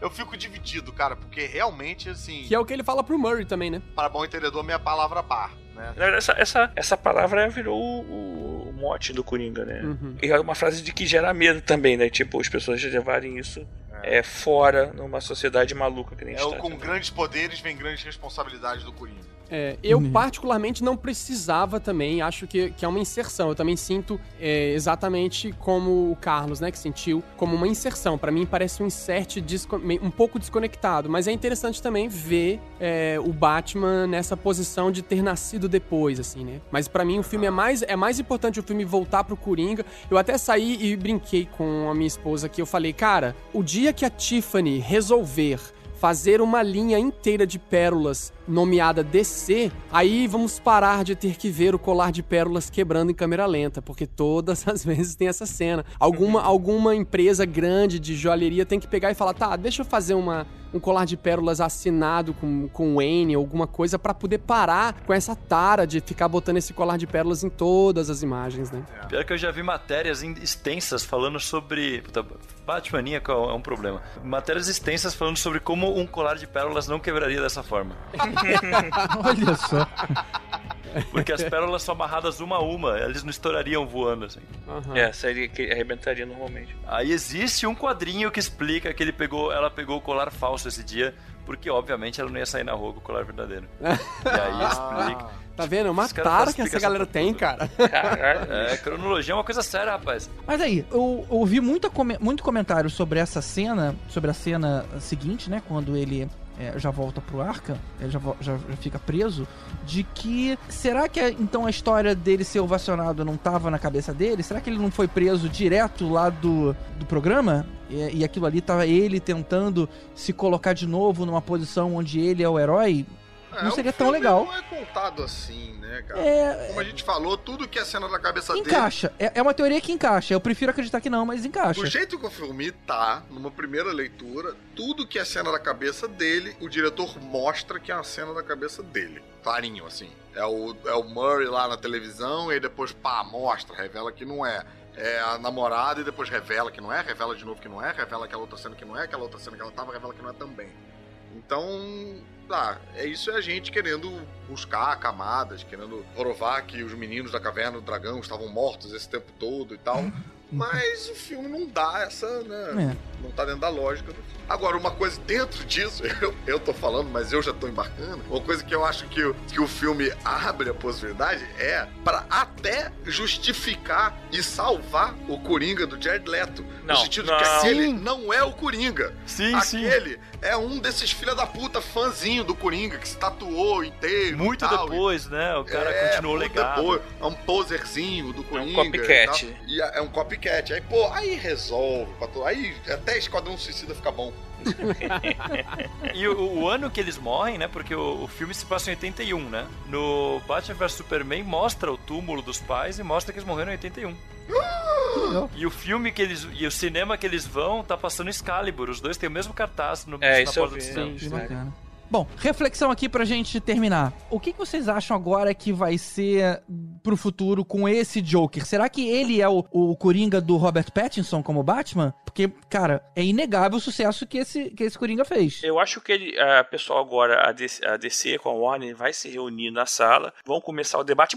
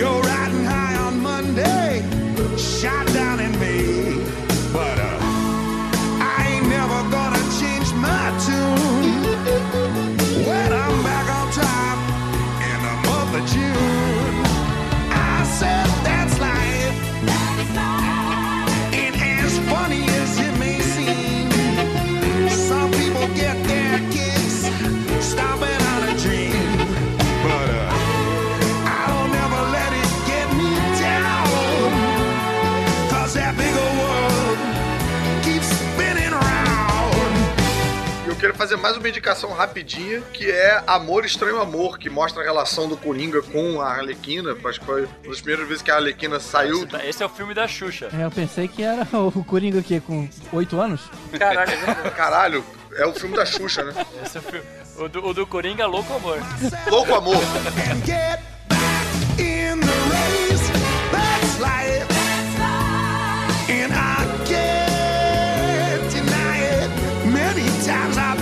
quitting, babe, but my heart wouldn't buy it.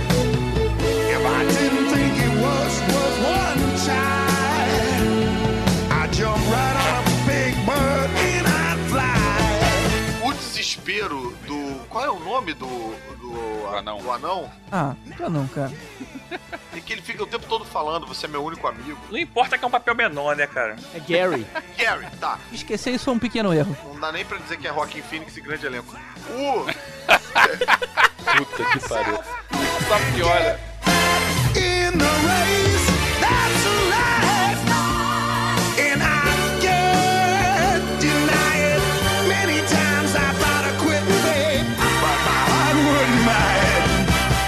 I didn't think it was worth one try, I'd just rolled myself up in a big